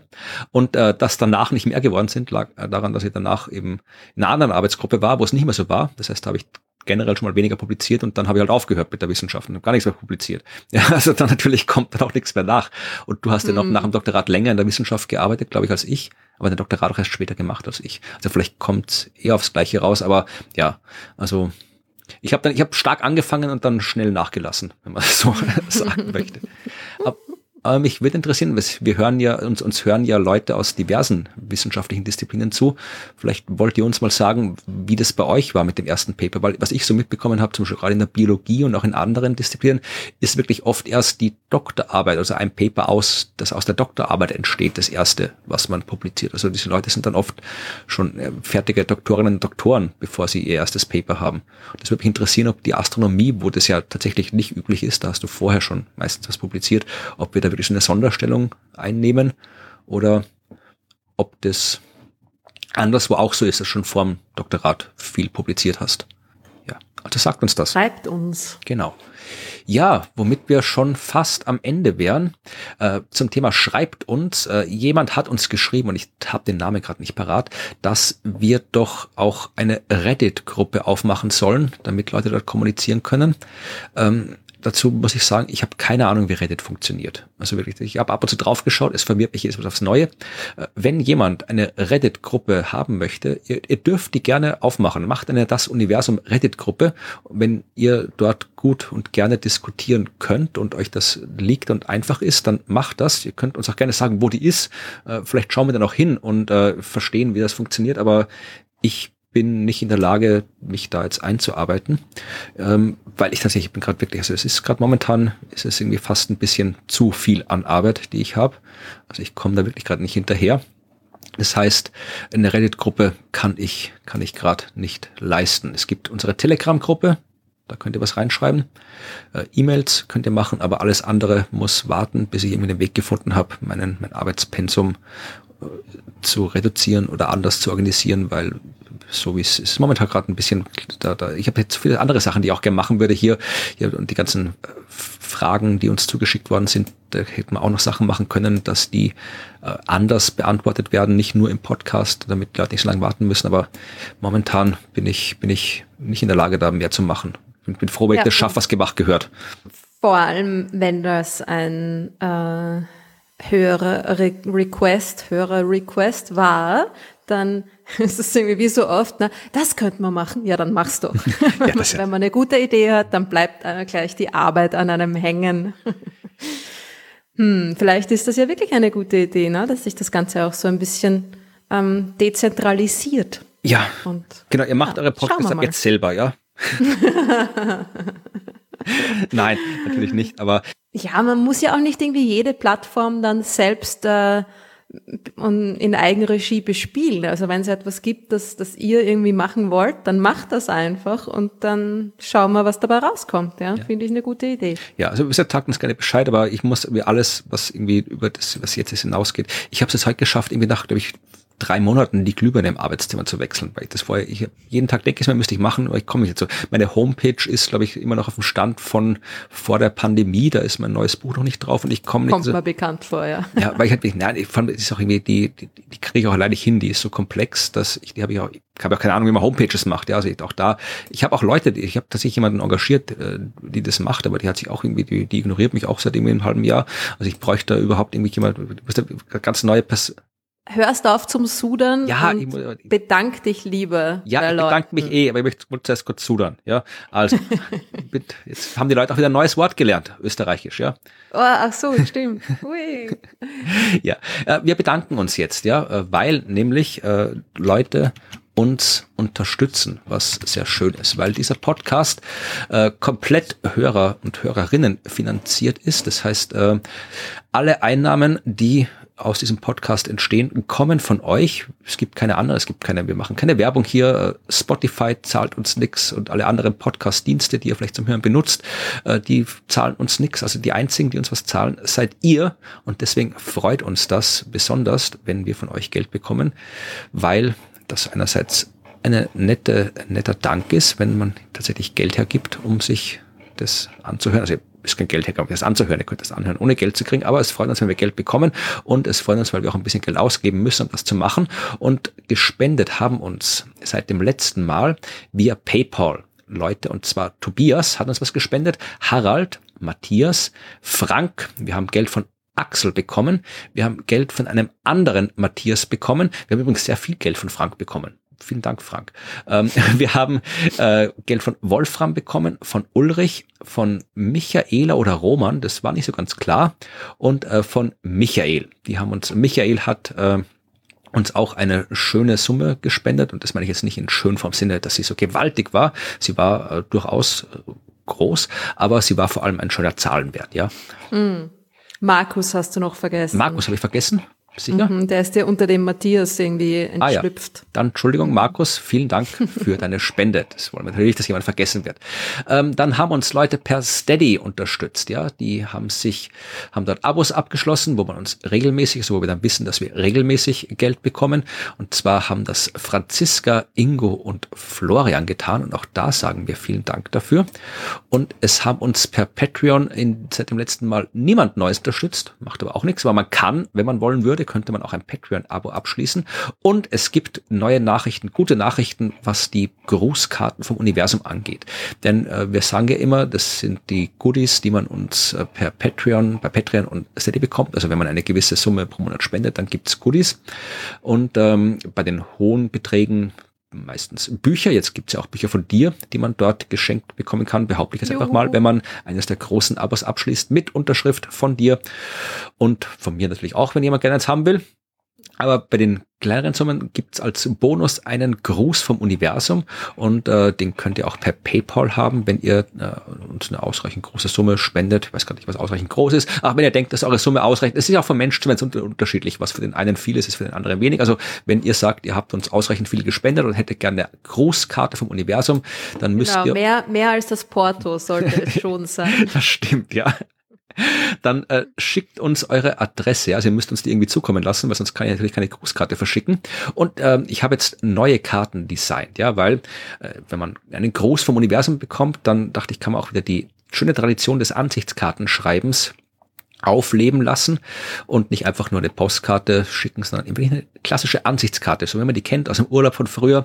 Ja, diese grauenhaft designten Karten mit den schlechten Bildern von irgendwelchen Sehenswürdigkeiten und den wilden Farben äh, und den schlecht grauenhaften Schriftarten, wo Grüße aus dem irgendwas Salzkammergut draufsteht und so. Und ich habe mir wirklich Mühe gegeben, eine schöne, klassisch hässliche Ansichtskarte zu designen aus dem Universum so kann man mangelndes grafisches Talent auch verkaufen. Jetzt machen wir die wieder Taktik. Ich habe immerhin den schönsten und besten Hintergrund aller Zeiten hinein reklamiert und ihr könnt euch vielleicht denken, was für ein Hintergrund. Du hättest ja auch designen können, die Karte, zu sehen ja. ist.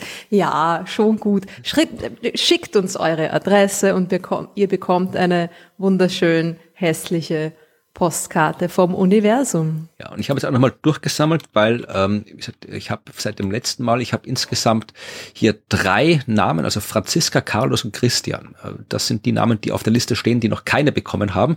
Also wenn ihr schon wartet, ihr kriegt bald eine. Und alle anderen, die denken, sie hätten eine kriegen sollen und noch keine bekommen haben, schreibt uns das. Und äh, ja, wer keine eine haben will, schreibt eure Adresse bei den diversen Spenden hin, dann bekommt ihr eine schöne Karte von uns aus dem Universum. Dann haben wir uns bedankt. Was jetzt noch kommt, sind die Möglichkeiten, wo man uns sehen kann. Gibt es da bei dir? Du bist ja jetzt voll im Öffentlichkeitsauge. Du bist ja überall im Fernsehen, auf Buchmessen, bei Veranstaltungen. Naja, überall. Nein, ich bin, ähm, also genau, ich bin in Frankfurt, aber da ist das, das ist schon vorbei, wenn ihr das hört. Ähm, was gibt's nächste Woche, also jetzt dann die nächsten Tage, wenn ihr das hört? Bin ich äh, auf einer Kinderspace Akademie und so. Also da könnt ihr leider auch nicht vorbeischauen. Ja, das sollst du sagen, wo man vorbeischauen ähm, kann. ich bin, ah ja, es gibt was. Am 9. November bin ich in Salzburg, in der Stadtbibliothek Salzburg. Und das ist eine vollkommen offene und so weiter Veranstaltung. Und es wird irgendwie ein paar Shows für Kinder und dann auch für Erwachsene geben und so. Also Shows, Planetarium-Shows. Ich bin mit dem Planetarium unterwegs. Ähm, genau, Stadtbibliothek Salzburg am 9. November. Ja, ich bin auch wo? Ich bin in Graz. Ich bin am 29. Oktober mit den Science Busters in Graz. Äh, da spielen wir unsere Global Warming Party. Show. Äh, es gibt noch andere Science Busters Termine, die, also es gibt unser Fernsehen. Wir laufen momentan ja wieder im Fernsehen jeden Mittwoch äh, dann auch in der Mediathek abrufbar. Äh, was wir noch hier? Wien sind wir noch in Hachenburg. Ja, ich muss nach Hachenburg. Ich muss, ich kann nach Hachenburg. Am, war ich doch nie. Am 20. November sind wir in Hachenburg. Ich weiß nicht, ob wir Hörerschaft aus Hachenburg haben. Es ist in der Nähe von, ja, so bei Bonn grob, glaube ich, ist das. Und da treten wir auf. Also kommt nach Hachenburg, falls ihr das seid. Ja, und dann, ja, die nächsten kommen dann erst so die nächsten, so wieder Wien und Graz und sowas, die nächsten Auftritte sind dann erst, wenn wir schon neue Folgen haben, da erwähnen wir das. Äh, eins kann ich vielleicht noch erwähnen, damit hier der, der Andrang schon kanalisiert werden kann. Das haben wir, glaube ich, noch nicht öffentlich verkündet, dass am 30. Dezember in Wien nicht nur oh ich mit den Science Busters auf der Bühne stehen werde, nicht nur meine üblichen Kollegen Martin Puntigam und Martin Moder, sondern auch Ruth, du dein Science Buster Debüt geben wirst auf der Bühne. Ich fürchte mich schon sehr. Ach, das wird lustig. Also, wenn ihr mich und Ruth gemeinsam mit den Science Busters Martin Moder und Martin Puntigam sehen wollt, also Ruth äh, bei einer Science Busters Show sehen wollt, dann müsst ihr am 30. Dezember in den Stadtsaal nach Wien kommen. Da werden lustige Dinge passieren und ihr könnt live bei Ruths Science Buster Premiere dabei sein. Das wird super. Sehr schön und hoffentlich werde ich dann nicht ganz so äh, aufgebrezelt erscheinen wie in der NDR Talkshow. Ach, da. Muss ich jetzt noch mal kurz dazu sagen, ja, ein paar Leute haben irgendwie geschrieben, ach, sie waren schon so gespannt, mich endlich mal zu sehen, weil sie mich ja bis dato nur gehört haben. Ich muss mal, äh, mal dazu sagen, ich schaue normalerweise nicht so aus. Hm, aber gut, war ich vielleicht eh klar. Ja, also ich, ja, ich, ich weiß nicht, ich glaube, ich, zwei oder dreimal in meinem Leben geschminkt gesehen und das eine war bei der Rocky Horror Picture Show. genau, bisschen anderer Schwerpunkt. Ja, nein, es war schon lustig und ist ja klar, dass man im Fernsehen natürlich nicht ganz äh, barefaced da irgendwie erscheinen kann, aber es war auf jeden Fall eine lustige Sendung und ja, ah, es gibt, äh, es gibt noch eine Sendung, also ja. falls ihr den ORF empfangen könnt, beziehungsweise hm, natürlich dann auch im Internet nachschauen und so, am 28. Mhm. Also, Moment, übermorgen, wenn ihr das am Dienstag, am Veröffentlichungsdatum hört. Am 28. Oktober werde ich äh, in der Stöckel Talkshow zu sehen und zu hören sein. Ja, und mit wem? Mit wem? Wer wird noch dabei sein? Sagt das? mit dem fantastischen Franz Klammer. Ja, und wer noch? Und dem mindestens ebenso fantastischen DJ Ötzi. Ja, also wenn ihr Ruth und DJ Ötzi über Astronomie reden hören wollt, dann müsst ihr euch das anschauen. Ist ja auch Experte, hat er gesungen, ein Stern, der den Namen trägt. Also der Absolut. kennt sich aus. Es kommt auch vor. ja, natürlich, was sonst? Ich wäre enttäuscht gewesen, wenn nicht. Gut, und jetzt reden wir über was anderes. Ja, jetzt sind wir fertig, oder? Wir haben, glaube ich, sind alles. Sind wir fertig, genau, ja, stimmt, wir sind fertig. Lassen ja. wir die Leute bitte allein. Ja, ich sage Ihnen noch. Genug gelabert. Ja, ja ich sage noch kurz, es gibt ein Podcast-Award für die Sternengeschichten, da könnt ihr abstimmen, wenn ihr das mm. wollt. k.at heißt die Seite, wo man das tun kann, würde mich freuen. Und äh, damit auch schon wieder genug der Werbung und Veranstaltungsankündigung. Es war schön, dass wir über die Astronomie gesprochen haben und jetzt hört die Sendung auf. Bis zum nächsten Mal. Tschüss. Ciao.